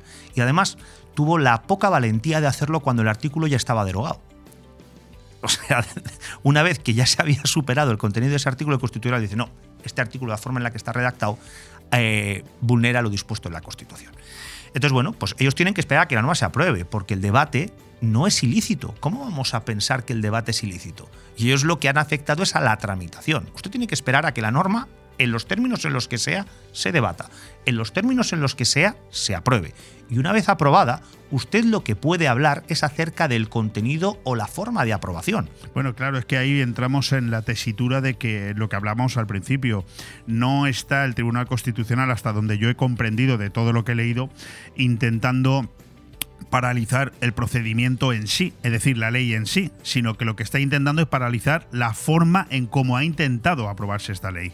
Que forma. Para, mí excede de la competencia de control del Tribunal Constitucional. ¿Por qué lo hacen? Porque ellos están entendiendo, es mi opinión, esto es una opinión muy personal, pero basada en derecho, lógicamente, lo que ellos entienden es que si se aprueba la ley, se está poniendo en peligro la independencia del Tribunal Constitucional. claro. Entonces, lo que están haciendo es evitar la puesta en peligro. Pero es que ellos no son el organismo, ellos no son el órgano ¿Cuál del es el organismo? A ver, mire usted. Eh, lo que se intenta con la división. Yo pensaba que el Tribunal Constitucional era el techo. A nivel judicial. Pero no, no, no, no, no, tiene, no tiene valor superior al que tiene el Congreso de los Diputados a nivel legislativo y el que tiene el Poder Ejecutivo. Pero tampoco por debajo. Exacto, es que están todos al mismo nivel. Es que mire usted, ¿qué es más importante en el motor? ¿El cilindro, la biela o la culata? El motor sin esos tres elementos no va a funcionar. El Estado sin esos tres elementos tampoco. Hay mucha gente que critica la intromisión del Ejecutivo en el nombramiento de determinados miembros del Consejo General del Poder Judicial y a su vez del Tribunal Constitucional. ¿Se hizo mal esto desde el principio, desde el año 85 en el que se cambiaron las normas? Es muy fácil hablar a toro pasado, pero, yo, pero yo creo que no. Eh, lo, que sí se, debería haber hecho mejor, no es que se hiciera mal, es que se debería haber hecho mejor. Y explico por qué. El ser humano tiene una tendencia, cuando se le, se le otorga un determinado grado de poder, a endiosarse. Correcto. ¿Vale? Le, sucede, le, sucede pues, a absolutamente a todos. Es, es, es parte del, del, contrato social. ¿no? A medida que vamos dando cuotas de poder, pues se va, el, hombre se va, eh, se va envaneciendo. Y bueno, pues resulta que lo que no se puede permitir es que una, una, institución del Estado absolutamente independiente y que en un momento dado puede anular o revocar los eh, actos de los otros poderes del Estado sea absolutamente independiente en su formación y se cree un verdadero lobby ajeno al Estado que pueda controlar la vida del resto de los ciudadanos de manera indirecta. Es decir, imaginémonos que los jueces tuvieran una absoluta independencia en su elección, en la elección de sus órganos máximos. Dese cuenta que ahora mismo eh, la oposición que, se tiene que hacer en España para, para ser juez es una, una, una oposición tan dura que genera personas asociales, personas que tienen que encerrarse durante cuatro o cinco años en una habitación sin salir, sin ver a nadie para poder aprobar esa oposición. Eso luego pasa una factura, porque estos señores están, están, eh, están decidiendo sobre el destino de las vidas de las personas. Correcto. Personas con las que no se relacionan. Cierto. Yo que he conocido a muchos jueces, con la mayoría de ellos no se puede hablar. No se puede hablar. Hay con otros. Es bueno lo que estás diciendo. ¿eh? Hay con otros que sí, pero hay muchos jueces con los que no se puede hablar. Si no puedo hablar y no puedo razonar, ¿Cómo puedo dictar una resolución? Es, un sentimiento. Ah, me encanta lo que estás diciendo porque me da pie a preguntarte y además me encanta lo que te voy a preguntar. Es un sentimiento de frustración lo que tenéis muchísimos letrados que os dedicáis a vuestra bendita profesión 24 horas al día cuando percibís esa sensación en los jueces. Y los ciudadanos. ¿Cuántos ciudadanos conoces tú que no habiendo ido a un juicio conozcan a un juez? No, no, no. Y yo te voy a decir a nivel personal que cada vez que he tenido que eh, enfrentarme a un juzgado, a un juicio, bueno, maldito el momento en el que me he intentado dirigir a su señoría, por cierto, con todo el respeto del mundo. O sea, vamos. Así es, así es. O sea, ¿Y a ti eso qué te parece? ¿Qué opinión te merece eso? A mí me parece que el, poder siempre es muy difícil de graduar. Le, le, estamos dando a unas personas que a fin de cuentas no son más que cualquier ciudadano, pero con una formación jurídica les estamos dando el poder de privar a una persona de libertad, les estamos dando el poder de inhabilitar a una persona a los efectos civiles. ¿Cuántas sentencias te has, perdona la expresión, te has comido tú después de haberlas defendido con uñas y dientes y donde la sentencia ha sido contrario a lo que tú defendías? Supongo que convencido de que, en otros momentos supongo que no, pero la mayoría convencido de que lo que estás defendiendo es lo, lo correcto, lo justo, porque sabes que es la verdad y la sentencia ha sido en contra, ¿qué, ¿cómo se te queda el cuerpo? Se te queda, se te queda un, se te, se te queda un cuerpo absolutamente destemplado. Obviamente no puedes permitirte el lujo de que flaquee tu confianza en la justicia por un error puntual. Pero es que esos errores por suceden. Un error, has dicho. Es decir, porque tú entiendes que lo que, lo que acaba de sentenciar el juez es un error. Errare humanum est. Por supuesto que es lógico equivocarse, igual que el cocinero pues se le Pero no se lo digas al juez igual que el cocinero se le quema la tortilla, pues el juez dicta sentencias incorrectas todos los días y ellos lo asumen. Absolutamente. pero claro, en su sentencia está la, cárcel para una persona. Absolutamente. Mira, te voy a contar un caso que tuve de un chico hace, hace no mucho tiempo. Este chico, pues le pedían una pena por, por violencia de género de 15 años de cárcel por distintos delitos. Unas penas bastante monstruosas. Antes de entrar en sala establecemos una serie, generamos una serie de dudas en, el fiscal y el fiscal nos da, nos da la posibilidad de alcanzar un acuerdo. Ese acuerdo eran una serie de penas que todas ellas eran suspendibles. Como, se, como llega la época del confinamiento, a él inicialmente se le condenan unos trabajos en beneficio de la comunidad, pero se sustituyen por acudir a unos programas de formación psicológicos para maltratadores. Y se le dicen que como los dos programas son iguales, pues primero que haga uno y luego que haga el otro, para no hacer dos seguidos con el mismo contenido. Bueno, pues el chico así lo hace. Cuando le van a llamar para el segundo, al chico no le llega la cárcel, no le llega la carta el juez dice que se ha negado a hacer el último programa de formación y que lo mete en la cárcel. Madre mía. Pero es que además le mete en la cárcel y le pide que cumpla no una de las sentencias porque la otra ya estaba cumplida con el programa que hizo, sino que le pide que haga las dos. Y ahora llega lo mejor. El chico va a la cárcel y dice, no, no, aquí no tenemos sitio, aquí hay mucha gente. Váyase usted a otro sitio o busque usted otra cárcel porque aquí no tenemos sitio para usted. Madre mía. Y el chaval tiene que ir tres veces a la cárcel para que finalmente le dejen entrar. O sea, vamos, surrealista, no lo siguiente. Eh, Paco, me encanta hablar contigo, se nos eh, va el tiempo y nos queda muy poquito y no hemos tocado ninguno de los temas que yo te he propuesto esta mañana. Ninguno. Y sabes que la lista es extensa porque te he mandado una fotografía. Vamos rápido con ellos a ver, a ver si somos capaces. Tomás, el famoso falsificador, entre interrogaciones de billetes de 500 euros que tuvimos ocasión a hablar de él aquí en estos micrófonos, que lo defiendes tú. Bueno, ahora ha habido una nueva noticia referente a este caso, dos detenidos, dos empresarios detenidos por ayudar al mejor falsificador de billetes de Europa. ¿Te siguen sorprendiendo los titulares? ¿Es real la noticia? ¿Cómo está el caso? Nuevamente, verdades sesgadas. Hay una noticia mucho más importante y es que me han dado la razón en cuanto a que ese asunto no lo debe instruir el juzgado de San Feliu de Llobregat, sino que lo debe instruir la Audiencia Nacional y de hecho el juez de San Feliu de Llobregat a instancias mías se ha declarado incompetente y lo ha mandado a la Audiencia Nacional. Es decir, ahora vamos a ver si la Audiencia Nacional acepta la competencia, que necesariamente lo va a hacer, y a partir de ahí vamos a hablar un poquito más de derecho con seriedad, más de lo que lo hemos estado haciendo en aquel pueblito en el que el juez, pues con muy poca con mucha voluntad, pero a lo mejor con poco conocimiento, pues no ha estado instruyendo como debía, porque aquí se habla del mayor, del mayor falsificador de billetes de la historia, pero este señor no se le ha pillado ni un billete en su casa, ni se le ha incautado un solo billete en ninguno de los locales que regentaba. Entonces, lo de atribuírselos a él es mucho atribuir. ¿eh? Sí, sí, bueno, eh, aquí tuvimos el, el, titular de aquella famosa, de aquel famoso reportaje en el diario El Mundo, cuatro páginas, un domingo a todo color, Tomás Bin Laden, que es como lo, ha, lo apodado, el verdadero top falsificador de billetes de 500 euros de Europa. Este señor me imagino que está en prisión en este momento, ¿no? Está en prisión preventiva, comunica de sin fianza y lo que espero es que en aquella edición dominical del mundo vendieran muchos ejemplares porque les van a hacer falta a lo mejor para pagar indemnizaciones. Maravilloso.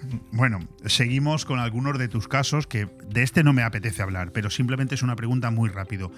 El, eh, pediste el borrado de todas las grabaciones en aquel sobreseimiento libre acerca del concejal de Seguridad Ciudadana Lorenzo Martínez. ¿Hay alguna novedad en este caso? Como seguro que nos vemos eh, en la época de las fiestas navideñas, probablemente después, hay votación y fallo sobre ese asunto en la audiencia provincial. Te hablo de cabeza a mediados de enero, o sea que a finales de enero tendremos novedades sobre esa cuestión que las espero sinceramente buenas. Espero que sean valientes porque es una petición que rara vez se hace, pero que si se hace debe prosperar. Eh, estafan 500.000 euros a un empresario ruso en venidor haciéndose pasar por agentes. Creo que no estás en este caso, pero sí que me apetece conocer tu opinión porque es sorprendente la noticia. Más que, más que como un abogado, te pido tu opinión acerca de qué está pasando. ¿no? Fíjate, la Policía Nacional detiene a ocho personas de un grupo que también se dedicaba a vuelcos de droga. Dos falsos guardias civiles engañaron a la víctima diciéndole que le buscaba la Interpol. En fin, me he leído la noticia completa. Eh, la imaginación está llegando a unos límites exagerados, ¿no? Mire, el, el timo de, la estampita se ha, ido, se ha ido mejorando y evolucionando con el paso del tiempo muchísimo. Estamos hablando de un señor al que le dicen que tiene una búsqueda por, por la Interpol y se lo cree. Y se lo cree porque se lo cree, porque su conciencia no debe estar del todo tranquila. Correcto. Porque si a usted o a mí le dicen que nos busca la Interpol, nos soltamos una buena carcajada. Sí, bastante, sí, yo me reiría bastante. Sí. Pues este señor no lo ha hecho y además este señor estaba dispuesto a o sea, pagar. que quien le amenazaba sabía que había algo, claro. Obviamente.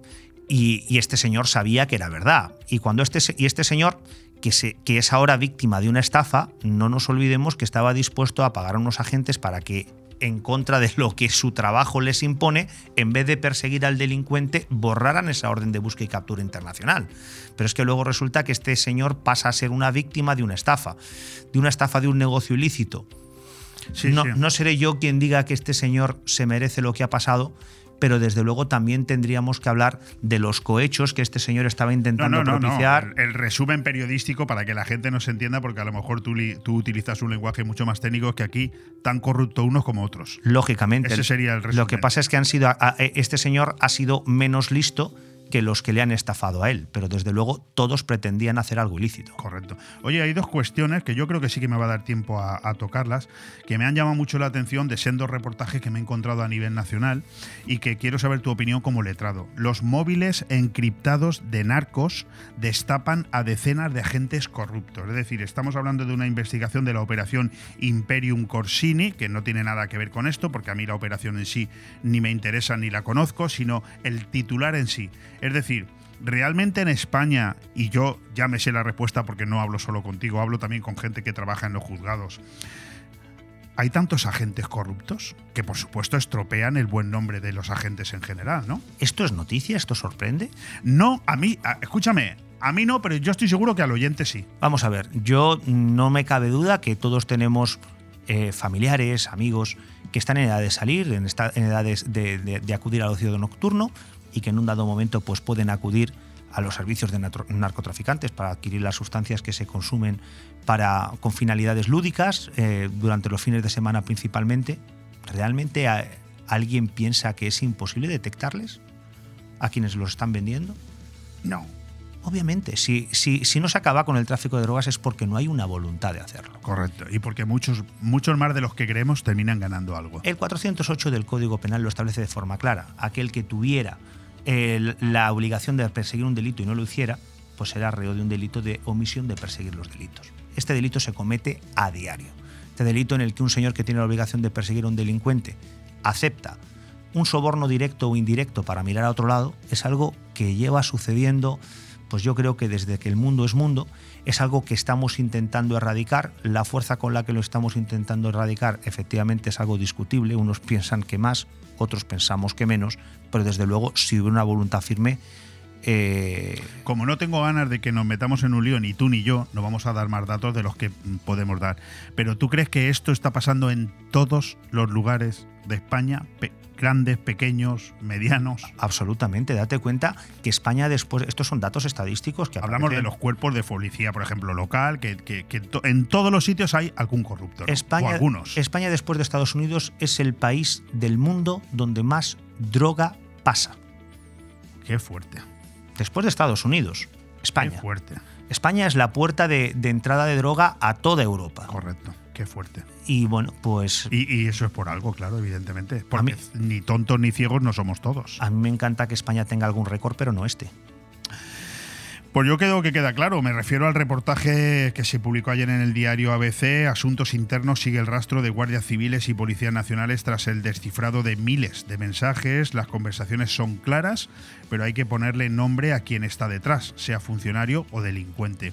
Y la otra noticia que también ayer me, bueno, me, chocó, ¿no? Es el tema de los suicidios en prisión. Yo no sé si en condición de abogado penalista tú tienes datos de este tipo, pero el titular es Ellas lo intentan más pero ellos son más eficaces. Un 6,7% de las presas siguen programas de prevención, porcentaje que cae hasta el 4% entre los presos. Prisiones introduce la perspectiva de género en sus tratamientos para prevenir mejor estas eh, conductas. Son noticias que cuanto menos son impactantes. Supongo que a ti no te sorprenden mucho, ¿no? No más que la de todos los miembros de las fuerzas y cuerpos de seguridad del Estado. Hablamos de policías, militares que se suicidan a diario. La profesión que más suicidios son bastantes, ¿eh? Sí, sí, la profesión que más suicidios tiene es la de los miembros y fuerzas de las cuerpos de seguridad del Estado. Todo lo que tiene que ver con justicia, todo lo que tiene que ver con orden, todo lo que tiene que ver en un momento dado con la imposición de una disciplina, querida o no, acaba generando una frustración que lleva, lleva al suicidio y es algo que se debe estudiar con seriedad, pero no olvidemos que el suicidio a fin de cuentas es una decisión voluntaria. Es decir, el mm. hecho de estar en prisión eh, eh, engrandece esa decisión, es decir, la, la facilita. La facilita. La, facilita porque obviamente estás aislado de tu familia, estás aislado de las personas que te quieren, estás privado de muchísimas cosas, entre ellas la libertad y lógicamente pues eso genera un estado depresivo que hay que, que, hay que vigilar, pero no nos olvidemos, insisto, el, el, suicidio es una decisión voluntaria, no puedes tener a una persona 24 horas detrás de otra para evitar que haga algo que en un momento dado ha decidido hacer. Correcto. Querías hablar del adelanto de la edad penal, creo que te apetecía, y a mí me gustaría hablar de esa famosa ley del CSI, que a día de hoy ya tiene 88 beneficiados en sus penas 13 ya en la calle, dos de ellos en la provincia de Alicante, pero nos queda un minuto. Yo tengo veintitantas solicitudes, yo mismo en mi despacho, de, de personas con veintitantas solicitudes de revisión de sentencia y lo que no se puede pedir a los jueces es que prevariquen. Mire usted, si hay una norma, se tiene que aplicar. No, no es que sean machistas, no es que sean farcistas, es que si la ley está mal hecha, el juez lo que tiene que hacer es aplicar la ley mal hecha. Si el que promulgó la ley es un ignorante jurídico, lógicamente pues genera efectos legales no deseados. ¿La puedes explicar la ley exactamente en un minuto? Sí. Exactamente cuál es la perversión de la ley. La perversión de la ley es que antiguamente teníamos los abusos y las agresiones sexuales. Esto era como una casa con dos plantas. La planta baja eran los abusos y la primera planta eran las agresiones. Ahora mismo lo que hemos hecho es ponerlo todo en una entreplanta. Lo que antes era la planta baja pasa a una entreplanta y lo que antes era la planta alta, alta baja a esa entreplanta. Correcto. Entonces, claro, los delitos más graves, las agresiones sexuales, como bajan a la entreplanta, en vez de tener una, una pena mínima de seis años, pasan, pasan a tener una pena mínima de cuatro.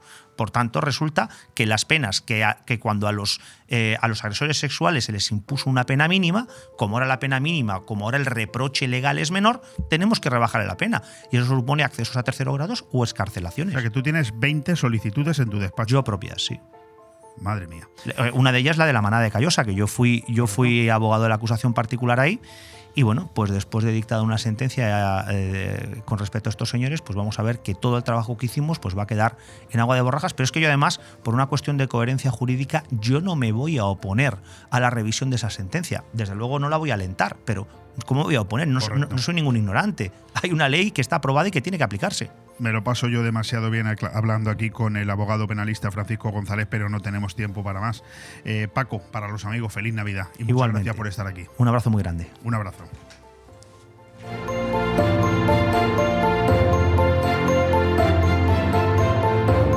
Bon Radio. Nos gusta que te guste. Rumbo a la Navidad. Ya está aquí la nueva guía de Navidad de Toy Planet. Durante todo nuestro viaje contaremos con la visita de Papá Noel y los Reyes Magos. Veremos a los juguetes de moda, sin olvidar las promociones y los mejores precios. Disfruten del camino y visiten las tiendas Toy Planet. Parada obligatoria. Tiendas Toy Planet rumbo a la Navidad. Los mejores juguetes en Toy Planet La Rosita, calle Mercado 10, Avenida Mediterráneo 28 y calle Lepanto 19, Benidorm. Prepárate, porque la temporada de cuchara llega a lo más alto a Restaurante Luxmar. Todos los miércoles y jueves no puedes perderte nuestra excelente fabada asturiana y los viernes y sábados el riquísimo cocido madrileño. Y no olvides los más sabrosos arroces melosos y nuestra carta de carnes y pescados que son Gloria Bendita. Esta temporada la cuchara es la reina en Restaurante Luxmar. Información y reservas en luxmarvenidor.com. Restaurante Luxmar, Avenida de Zamora Abajo, en el Rincón de Loix. Nirvana Asesores te consigue subvenciones. Somos especialistas en creación de cooperativas, desde dos personas con múltiples ventajas sociales y fiscales, además de importantes subvenciones. En Nirvana Asesores no solo te ayudamos a cumplir tus obligaciones legales, también te ayudamos a crear. Cree y crea con Nirvana Asesores. En calle Limones 8, en el centro de negocios Benidorm. También domiciliamos sociedades y alquilamos despachos con precios low cost. 629-556-020 o nirvanaasesores.com.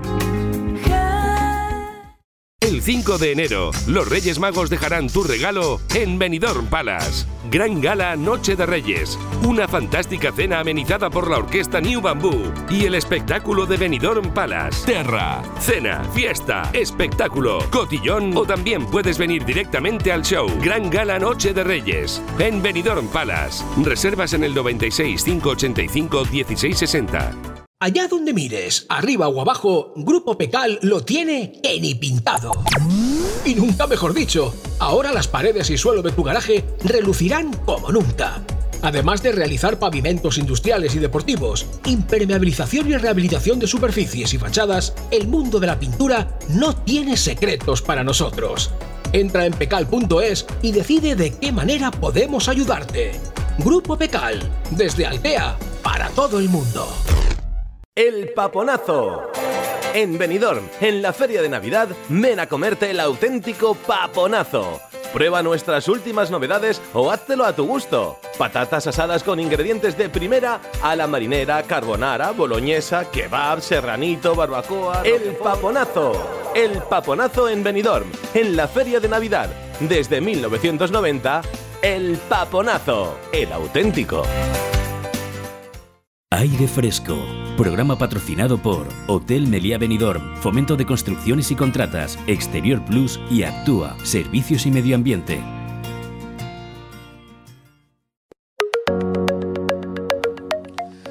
¿Por qué se produce la alopecia? Genética, hormonas, quizá estrés, como cualquier otro problema que afecta a nuestra salud y a nuestro físico. Pero este no es un problema más. La caída del pelo es especialmente difícil de asumir porque nos vemos mayores y no nos gustamos, porque afecta a nuestra autoestima y sentimos inseguridad o porque sentimos impotencia ante un proceso que no podemos parar. Podemos pasar horas delante del espejo tratando de encontrar la manera de disimular ese problema que nos acompleja, cambiando de peinado, usando gorros, pero hay una solución definitiva para recuperar tu imagen con un resultado natural. El trasplante o injerto capilar.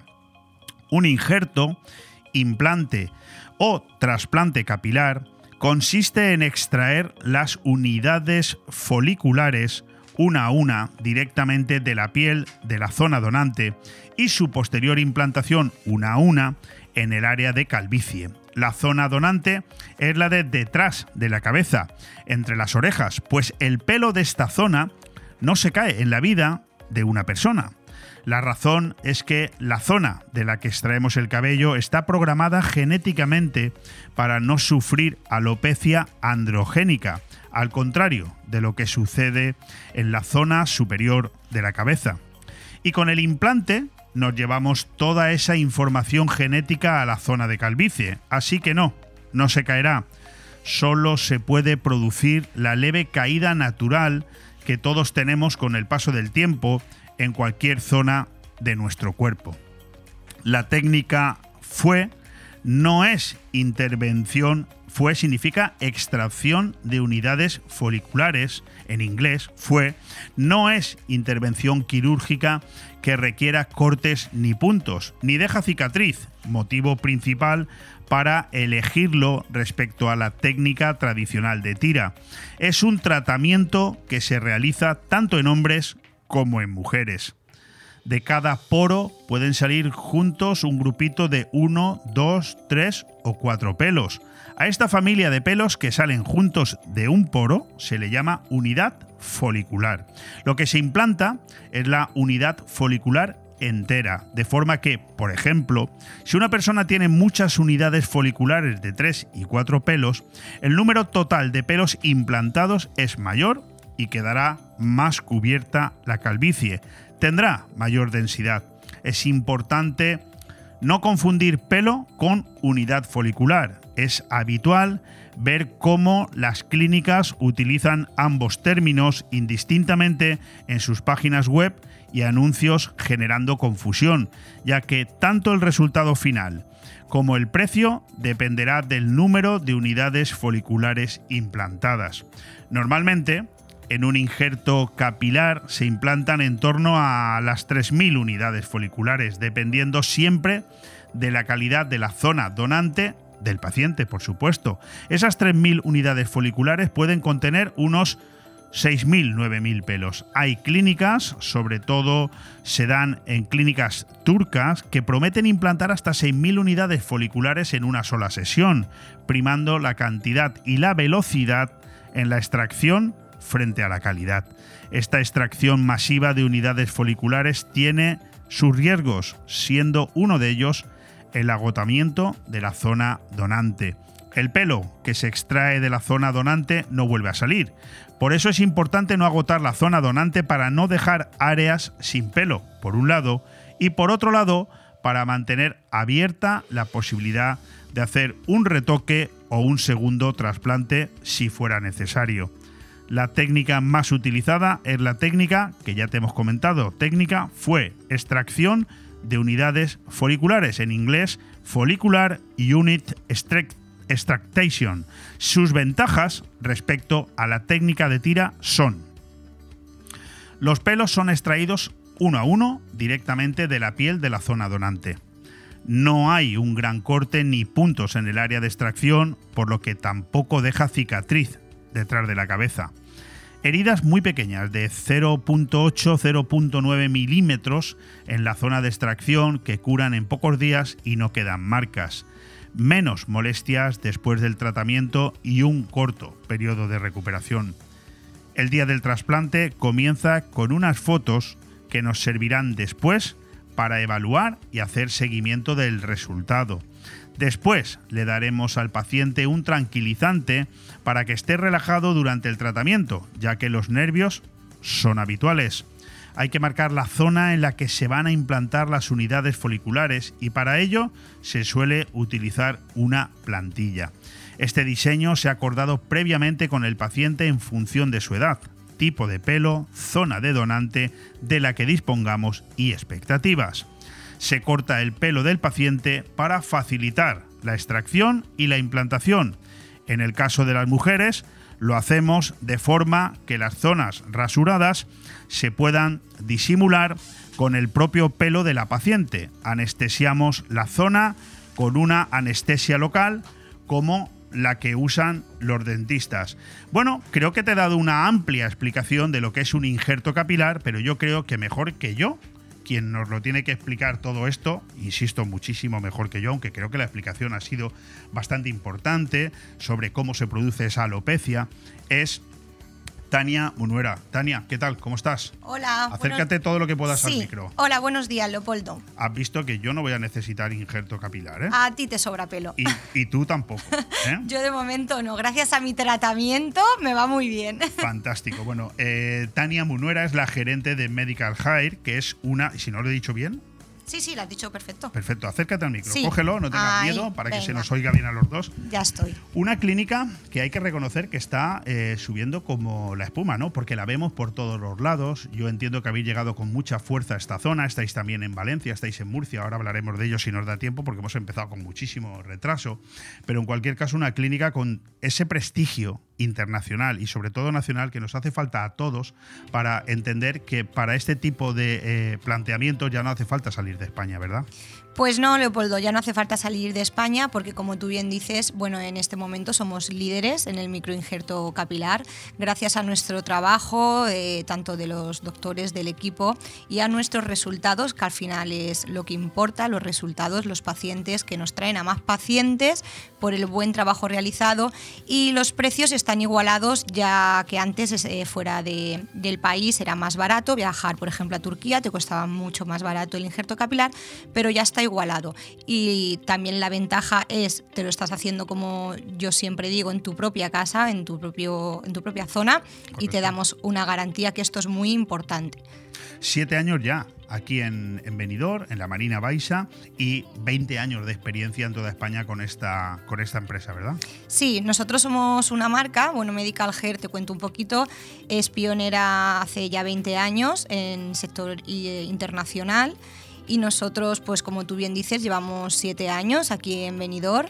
En Valencia llevamos cinco y en la clínica de Murcia actualmente llevamos un año y nada, con pensamientos de seguir creciendo, por supuesto. Tengo entendido que vais a seguir creciendo y además tanto en la comunidad valenciana como fuera, lo que significa que estáis haciendo un buen trabajo porque al final es lo que tú has dicho al principio, los buenos resultados, el boca a boca, es la mejor tarjeta de presentación. Sí, es la mejor tarjeta de presentación junto a los medios, claro está, bien a la radio, bien a las redes sociales, en fin, pero sí que el boca a boca es lo que te hace que la gente traiga más gente.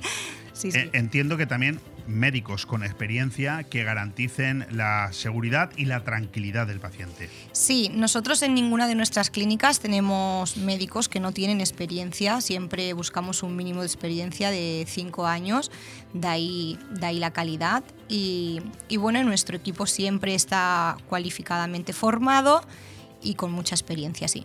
Oye, mm, ¿tenéis desde Medical High también ese padecimiento por esa posible competencia desleal que haga que eh, eh, clientes que pretenden a lo mejor ir por el camino de la prisa, por ahorrarse un dinero, al final terminan padeciendo una mala experiencia?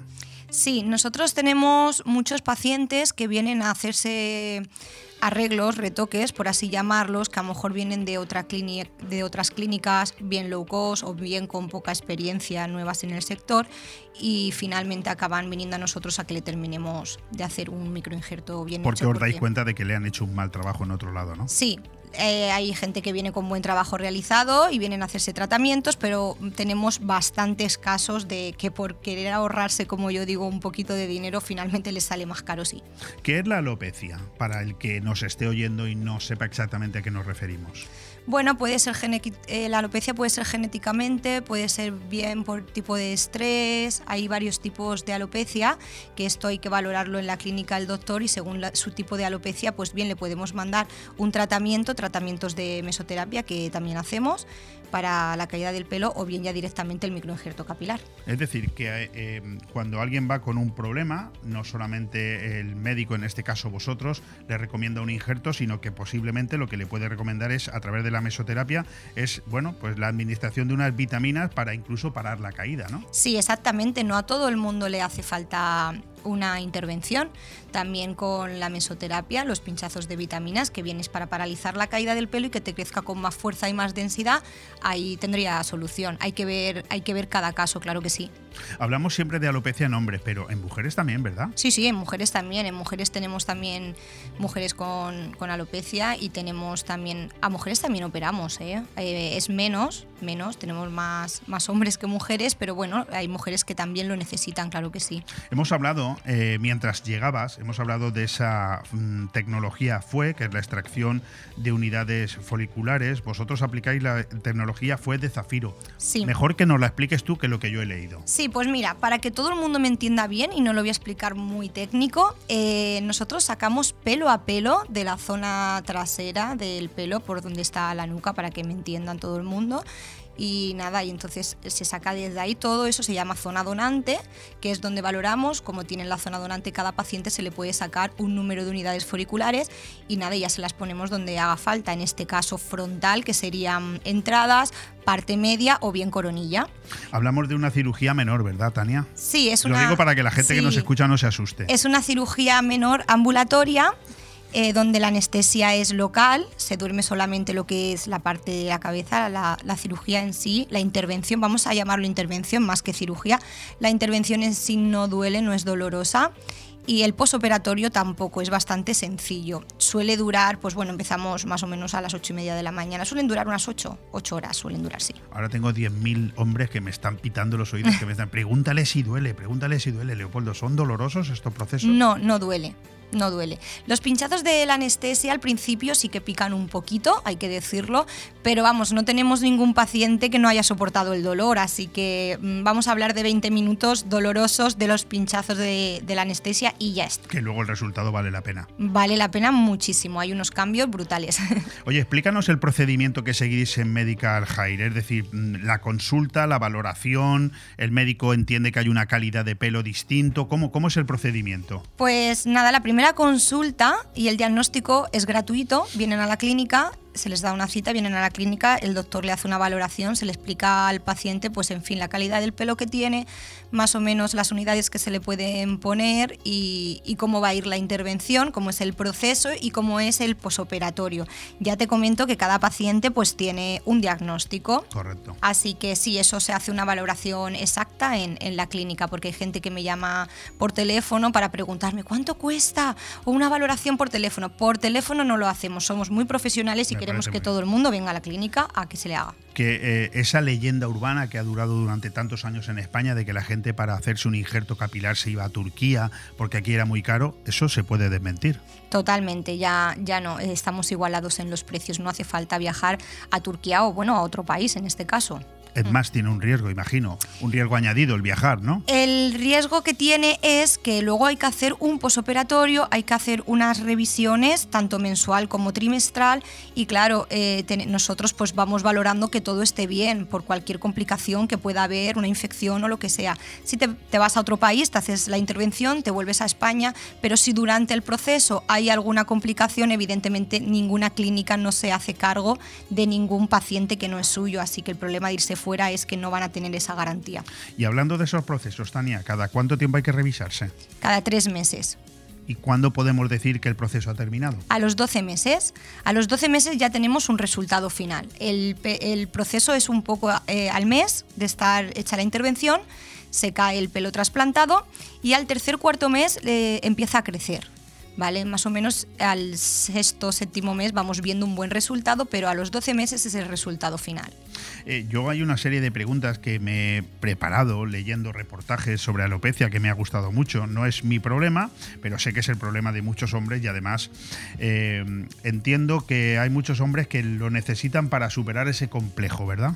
Sí, es más, te diría un porcentaje bastante alto, como un 70%, que vienen más por complejo, pero no complejo, no es malo sin no tener complejo, es que esto es una cosa muy fácil que se puede hacer hoy en día y entonces al final no es un complejo de no puedo vivir, pero es, ¿puedo mejorar? Sí, pues lo voy a hacer y me voy a sentir mejor y más seguro, porque al final a todos nos, nos gusta estar bien, el que diga que no miente. oye, fíjate que yo he llegado a leer que un implante puede terminar cubriendo la calvicie con una mayor densidad incluso que la que existía previamente. Sí, totalmente. Qué bueno esto, ¿no? Sí, sí, sí, totalmente. O sea, me vais a dejar más guapo de lo que ya estaba. Eh, hay que valorarlo, pero es que mm, tú tienes mucho pelo. No, no, yo no hablo de mí. Digo que cualquier hombre que ah, vaya con un problema va a salir más guapo ah, incluso de lo que era cuando tenía pelo. Eh, sí, de hecho hay muchos que les cambia tanto el aspecto físico que dice, me habéis cambiado la vida. O sea, no me habéis cambiado el pelo, me habéis cambiado la vida. Oye, ¿y de cuántas unidades, fíjate, foliculares costa un injerto capilar? Porque he leído que eh, precisamente esos viajes que antes se hacían a Turquía masivamente corrían un riesgo porque se pretendía hacer en una sola sesión lo que a lo mejor no se ha de hacer, eh, se ha de hacer en varias, ¿no? Y eso tenía un riesgo, ¿verdad? Que se puede terminar agotando esa zona de, de, donante, vamos, no sé cómo decirlo. Sí, mira, te explico. Eh, hay que tener muy, mucho cuidado. Bueno, por eso también somos un poco líderes en esto, ¿vale? Porque al final las zonas donantes hay que respetarlas mucho y todo el mundo quiere tener mucho pelo y que quiere que le saquemos mucho pelo y que le pongamos mucho pelo. Sí, está muy bien. Nosotros trabajamos con el máximo número de unidades foriculares, pero respetamos esto para poder llegar a tener una segunda intervención si el paciente lo requiere. Porque si no se hace bien, se puede agotar esa zona de donante, ¿no? Si dañamos esa zona, sí, si ¿eh? dañamos esa zona, no se puede hacer una segunda intervención, incluso te pueden quedar mm, roales, para que me entienda todo el mundo, ¿vale? Roales, que luego eso es irreparable, ya te quedas mal. He leído que se corta el pelo, ¿no? Eh, antes de, hacer una extracción, ¿no? Te rapamos directamente. Así de claro. Directamente. ¿Y, si me rapáis, cómo sacáis el pelo? Pues eso es, se saca microscópicamente con unas gafas y se sacan, sí, sí, desde raíz, desde la vulva, total. Bueno, me ha encantado hablar contigo. Yo creo que eh, me falta simplemente confirmar que hay tratamiento para todo el mundo con sinceridad o algunas personas no. No, hay algunas personas que ya llegan tarde porque a lo mejor tienen una alopecia, es que hay que valorarlo, pero no todo el mundo. El 80%, 90% sí tiene que ser un factor mayor que no se puede hacer, pero bueno, hay casos que no se puede. ¿Cómo podemos llegar a Medical Hire? Al menos aquí en Benidorm. Sabemos que estáis en Valencia, que estáis en Murcia, la radio por internet llega a todo el mundo. Ahora mismo estamos saliendo por cinco canales de televisión distintos, o sea que nos puede estar viendo todo el mundo. Pero vamos a centrarnos en Benidorm en la Marina Baja. ¿Dónde estáis? ¿Cómo podemos llegar a conoceros? Pues estamos en la Avenida de la Higuera, número 6, junto al Parque de la Higuera, donde enfrente de... Aquí al ladito de la radio. En, al anfiteatro, justo a la puerta del anfiteatro, pues ahí está Fantástico. ¿Alguna web en la que podamos visitaros? Podéis visitarnos en redes sociales, en Facebook Medical Hair Venidor, tanto en la web medicalhairvenidor.es también, y si no, pues también podéis llamarnos por teléfono. Sobre todo si pasar por ahí, sin miedo, que preguntar sin no miedo. cuesta nada. Tocáis a la puerta y os damos una primera consulta gratuita. Pues Tania, muchísimas gracias. Gracias a vosotros por invitarme. Hombre, no, un placer, un placer. Ya ves que aquí no tienes cliente, pero eh, es un placer conoceros porque sí que tengo muchos amigos a los que se lo puedo recomendar. Pues encantada de recibirlos a todos. Un abrazo. Un abrazo, gracias. Bon Radio. Nos gusta que te guste. Buenos días, Pepe. ¿A dónde vas con tanta prisa? Pues voy a comprar los regalos para Nochebuena, pero quisiera algo original y no sé dónde comprarlos. ¿No conoces Copy Plus? No. En Copiplus Altea te hacen los regalos personalizados más originales que puedas encontrar. Además son de papelería, copistería y rotulación. Pero date prisa para comprar tus regalos antes de Nochebuena porque se trasladan y el 24 es el último día que están abiertos en la Avenida Comunidad Valenciana número 7. Teléfono 96 599 8646. En Copiplus Altea queremos impresionarte. Si quieres ir a un buen restaurante italiano, no le des más vueltas. Restaurante Pizzería Viva 13. Carnes, pescados, entrantes italianos y la pasta elaborada más sabrosa con recetas espectaculares que nunca antes hayas probado. Y también la auténtica pizza napolitana. Sí, sí, la auténtica. Ah, y no dejes de probar su burrata espectacular. Restaurante Pizzería Viva 13. El sabor de Italia en la calle Alameda, Benidorm. Si has tenido un golpe, no pasa nada.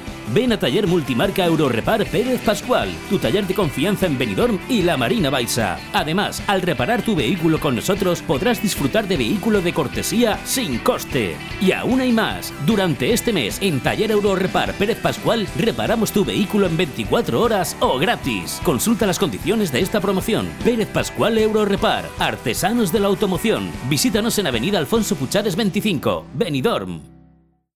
¿Te gusta llegar a tiempo a tu destino? ¿Volver a casa tan cómodo y seguro como si fueras tú mismo el que conduces? Radio Taxi Benidorm.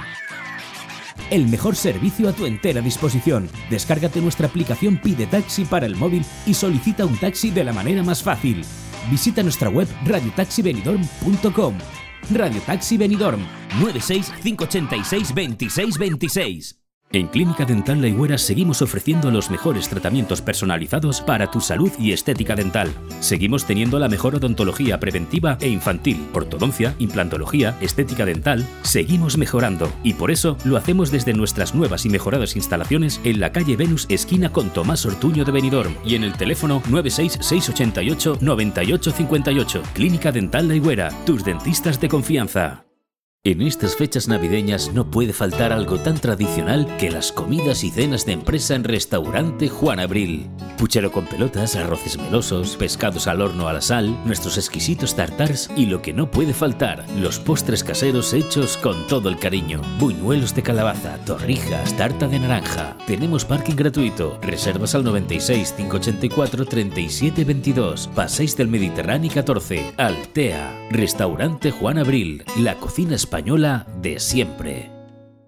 El estilo perfecto para tu hogar lo encontrarás en Construcciones Nocete. Espacios sencillos y funcionales para llenar tu casa de vida, amor, luz y buenos recuerdos. Haz realidad la casa de tus sueños añadiendo nuestras cocinas y baños exclusivos a medida. Construcciones Nocete, calle Islandia 6, local 4, teléfono 633 5276 79. Benidorm. Construcciones Nocete, el estilo de vida que estabas buscando. Esta Navidad regala felicidad, regala chocolates Marcos Tonda. Porque en Chocolates Marcos Tonda hemos preparado unos lotes especiales para compartir con tus clientes y empleados o con tus familiares y amigos. Lotes de chocolates tradicionales y gourmet o combinados con productos tradicionales. En Villajoyosa, partida Torres junto a Rotonda del Puerto y en el centro de Benidorm, calle Alameda, en Blue Espacio Gourmet Marcos Tonda. Abrimos sábados, domingos y festivos. Porque son momentos para compartir chocolates Marcos Tonda. Y recuerda, sé feliz, come chocolate. Aire Fresco. Programa patrocinado por Hotel Meliá Benidorm, Fomento de Construcciones y Contratas, Exterior Plus y Actúa, Servicios y Medio Ambiente.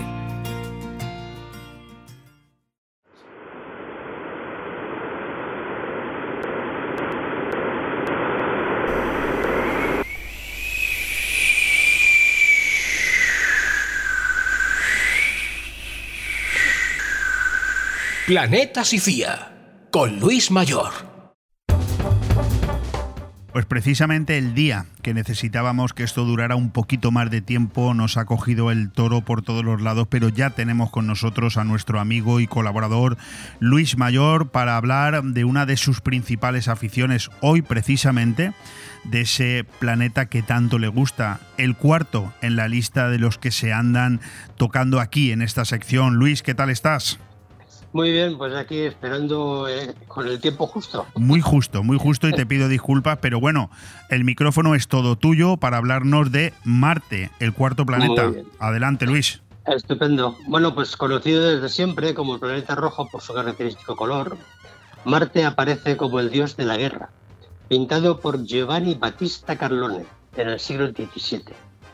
De rotación contraria a la de la Tierra, tiene dos lunas y carece de anillos.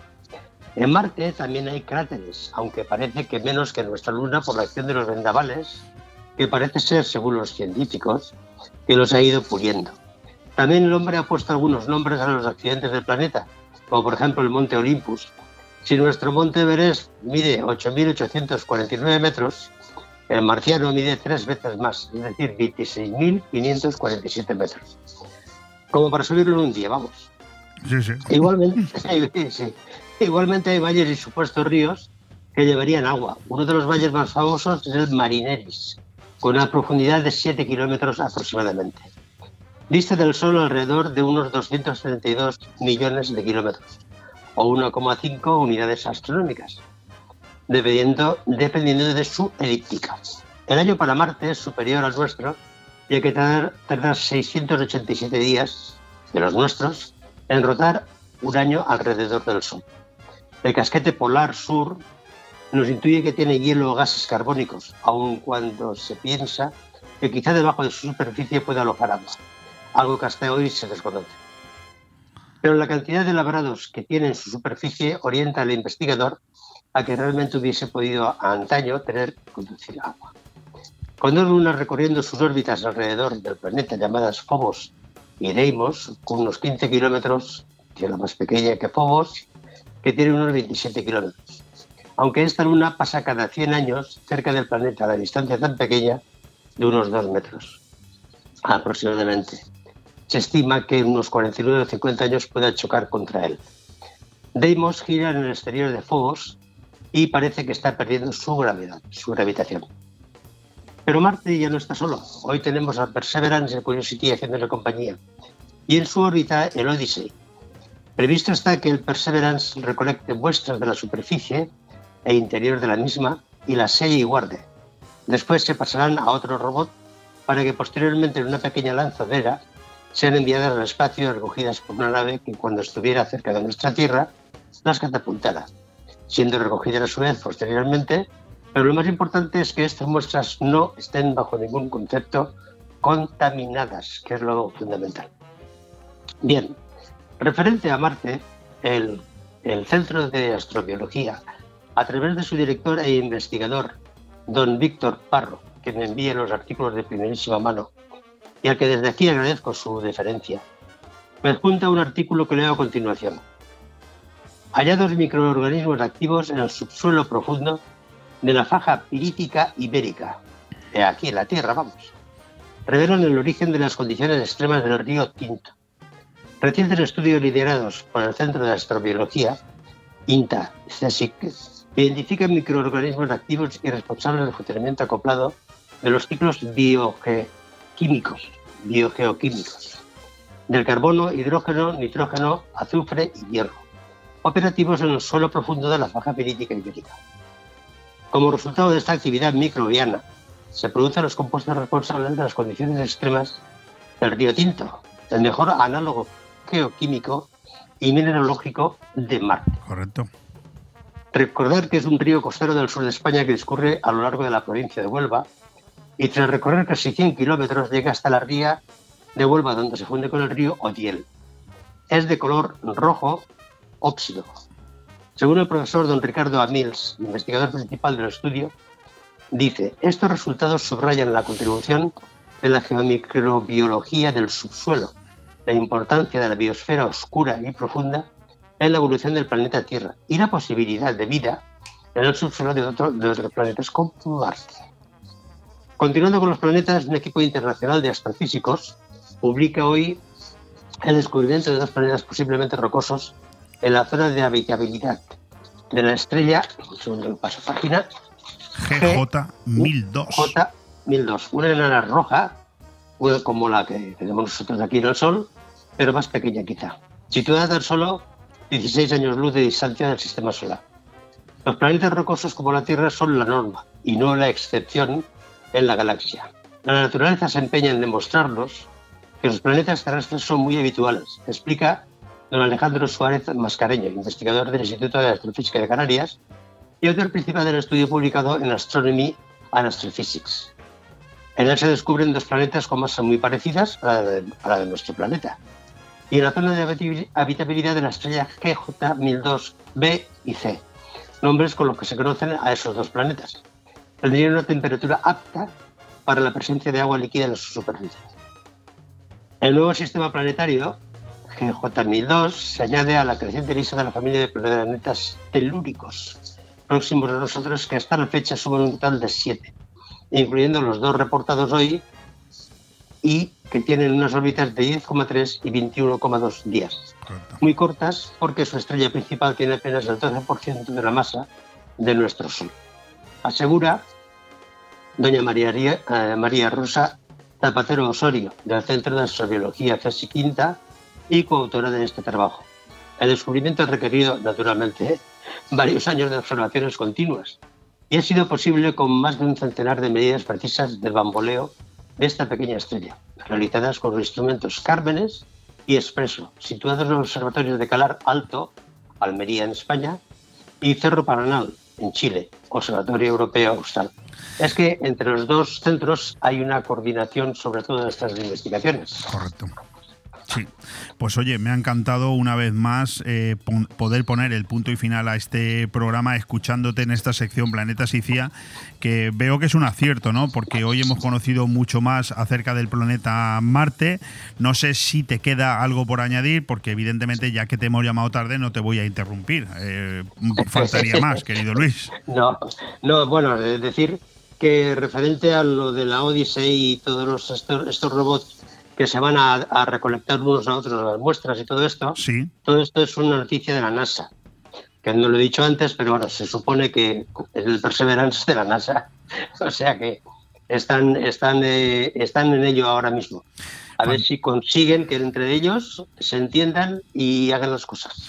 Pues vamos a ver si eso sucede, esperemos que sea así. Yo te quiero agradecer una vez más el esfuerzo de trasladarnos este importante reportaje para nuestro mejor conocimiento del planeta Marte y por supuesto aprovechar, porque yo creo que ya la próxima vez que nos volvemos a escuchar, si la semana que viene entra nuestro amigo Guillermo del Pino, ya será el próximo año, por lo tanto desearte unas felices Navidades. Eh, Luis. Igualmente a, vosotros y también a todos los que nos escuchan todos los días. Fantástico. Muchísimas gracias. Un abrazo, Luis. Igualmente, hasta luego. Bon Radio. Nos gusta que te guste. Llega la mejor época del año, y da igual si eres de Papá Noel o de Reyes Magos, de árbol o Belén, de Nochebuena o fin de año. Lo único que no puede faltar en Navidad es un buen jamón. Y el buen jamón tiene nombre propio, Alfonso Lara. Carnicería y Charcutería Alfonso Lara tiene la mejor variedad de productos con una calidad excepcional. En calle Garita 10 de Benidorm o llámanos al 605 61 9100. Carnicería y Charcutería Alfonso Lara. La calidad que buscas para tu mesa en estas fiestas. Cuando llega el frío, vuelve el calor con Zarcar. Por eso es el momento de coger el teléfono y llamar a Zarcar, donde puedes solicitarnos gasóleo calefacción, la energía que mejora el rendimiento de tu caldera, servicio a domicilio y empresas en toda la provincia. En Zarcar, además de seguir manteniendo el descuento de 25 céntimos el litro, seguimos siendo una estación de servicio diferente, con un trato humano, cercano y muy especial. Nos tienes en Avenida País Valencia 18 de Finestrat y en zarcar.net. Zarcar, nuestro combustible eres tú. acércate te voy a contar un secreto. Si quieres disfrutar de la más cálida compañía y de música house en un ambiente único y relajante, te esperamos en el Club Secret, el bar de copas donde pasarás los momentos más agradables y con las habitaciones más lujosas a tu disposición con el mejor servicio. Club Secret. Estamos abiertos desde las 9 de la noche hasta las 7 de la mañana. Club Secret Bar de Copas, Avenida Europa 132, La Albir. Ven y guárdame el secreto. La Virgen se está peinando. La Navidad llega por rumbas a la calle de las Tapas. El viernes 23 de diciembre desde las 7 tendremos la tarde más rumbera, con dos escenarios en marcha y los artistas Candela y Rumba y Julio Flores. la casa no que no. Navidad por rumbas. Ven a disfrutar del ambientazo de la calle de las Tapas el viernes 23 de diciembre y ve preparándote para la tarde buena. Aire Fresco. Programa patrocinado por Hotel Meliá Benidorm, Fomento de Construcciones y Contratas, Exterior Plus y Actúa, Servicios y Medio Ambiente. Bueno, pues en este minuto y medio que nos queda para marcharnos, sorprendidos como estamos, tanto el técnico como este servidor, de que estas dos horas se nos han pasado volando, lo cual da fe eh, y demuestra lo bien que nos lo pasamos. Simplemente, pues nada, eh, lamentar que no hayamos tenido tiempo para hablar de deportes, de esas noticias destacadas. La editorial no lo lamento tanto que no la hayamos podido leer, porque al final versaba sobre el principal tema que hemos tocado aquí a lo largo de la mañana, tanto con el director del mundo financiero.com, José Luis Barceló, como con el abogado penalista Francisco González. Y es esa decisión ayer que seguramente mantendrá muchos más días la, la información sobre ese pilar de esa noticia del Tribunal Constitucional y de ese intento del Gobierno de España de rebajar la malversación y eliminar la sedición por la parte de atrás. Ya veremos cómo queda todo esto. Yo lo que sí digo es que hoy es nuestro aniversario, cumplimos seis años, nos felicitamos todos, hemos vuelto a estar aquí nuestras dos horas reglamentarias y hemos tenido con nosotros como te acabo de decir, a José Luis Barceló del mundofinanciero.com, al abogado penalista Francisco González, pero también hemos tenido a Tania Munuera, gerente de Medical Hire, y ahora última hora a Luis Mayor hablándonos del planeta Marte. Mañana volveremos a estar aquí inaugurando nuestro séptimo o octavo año. Un fuerte abrazo, hasta mañana.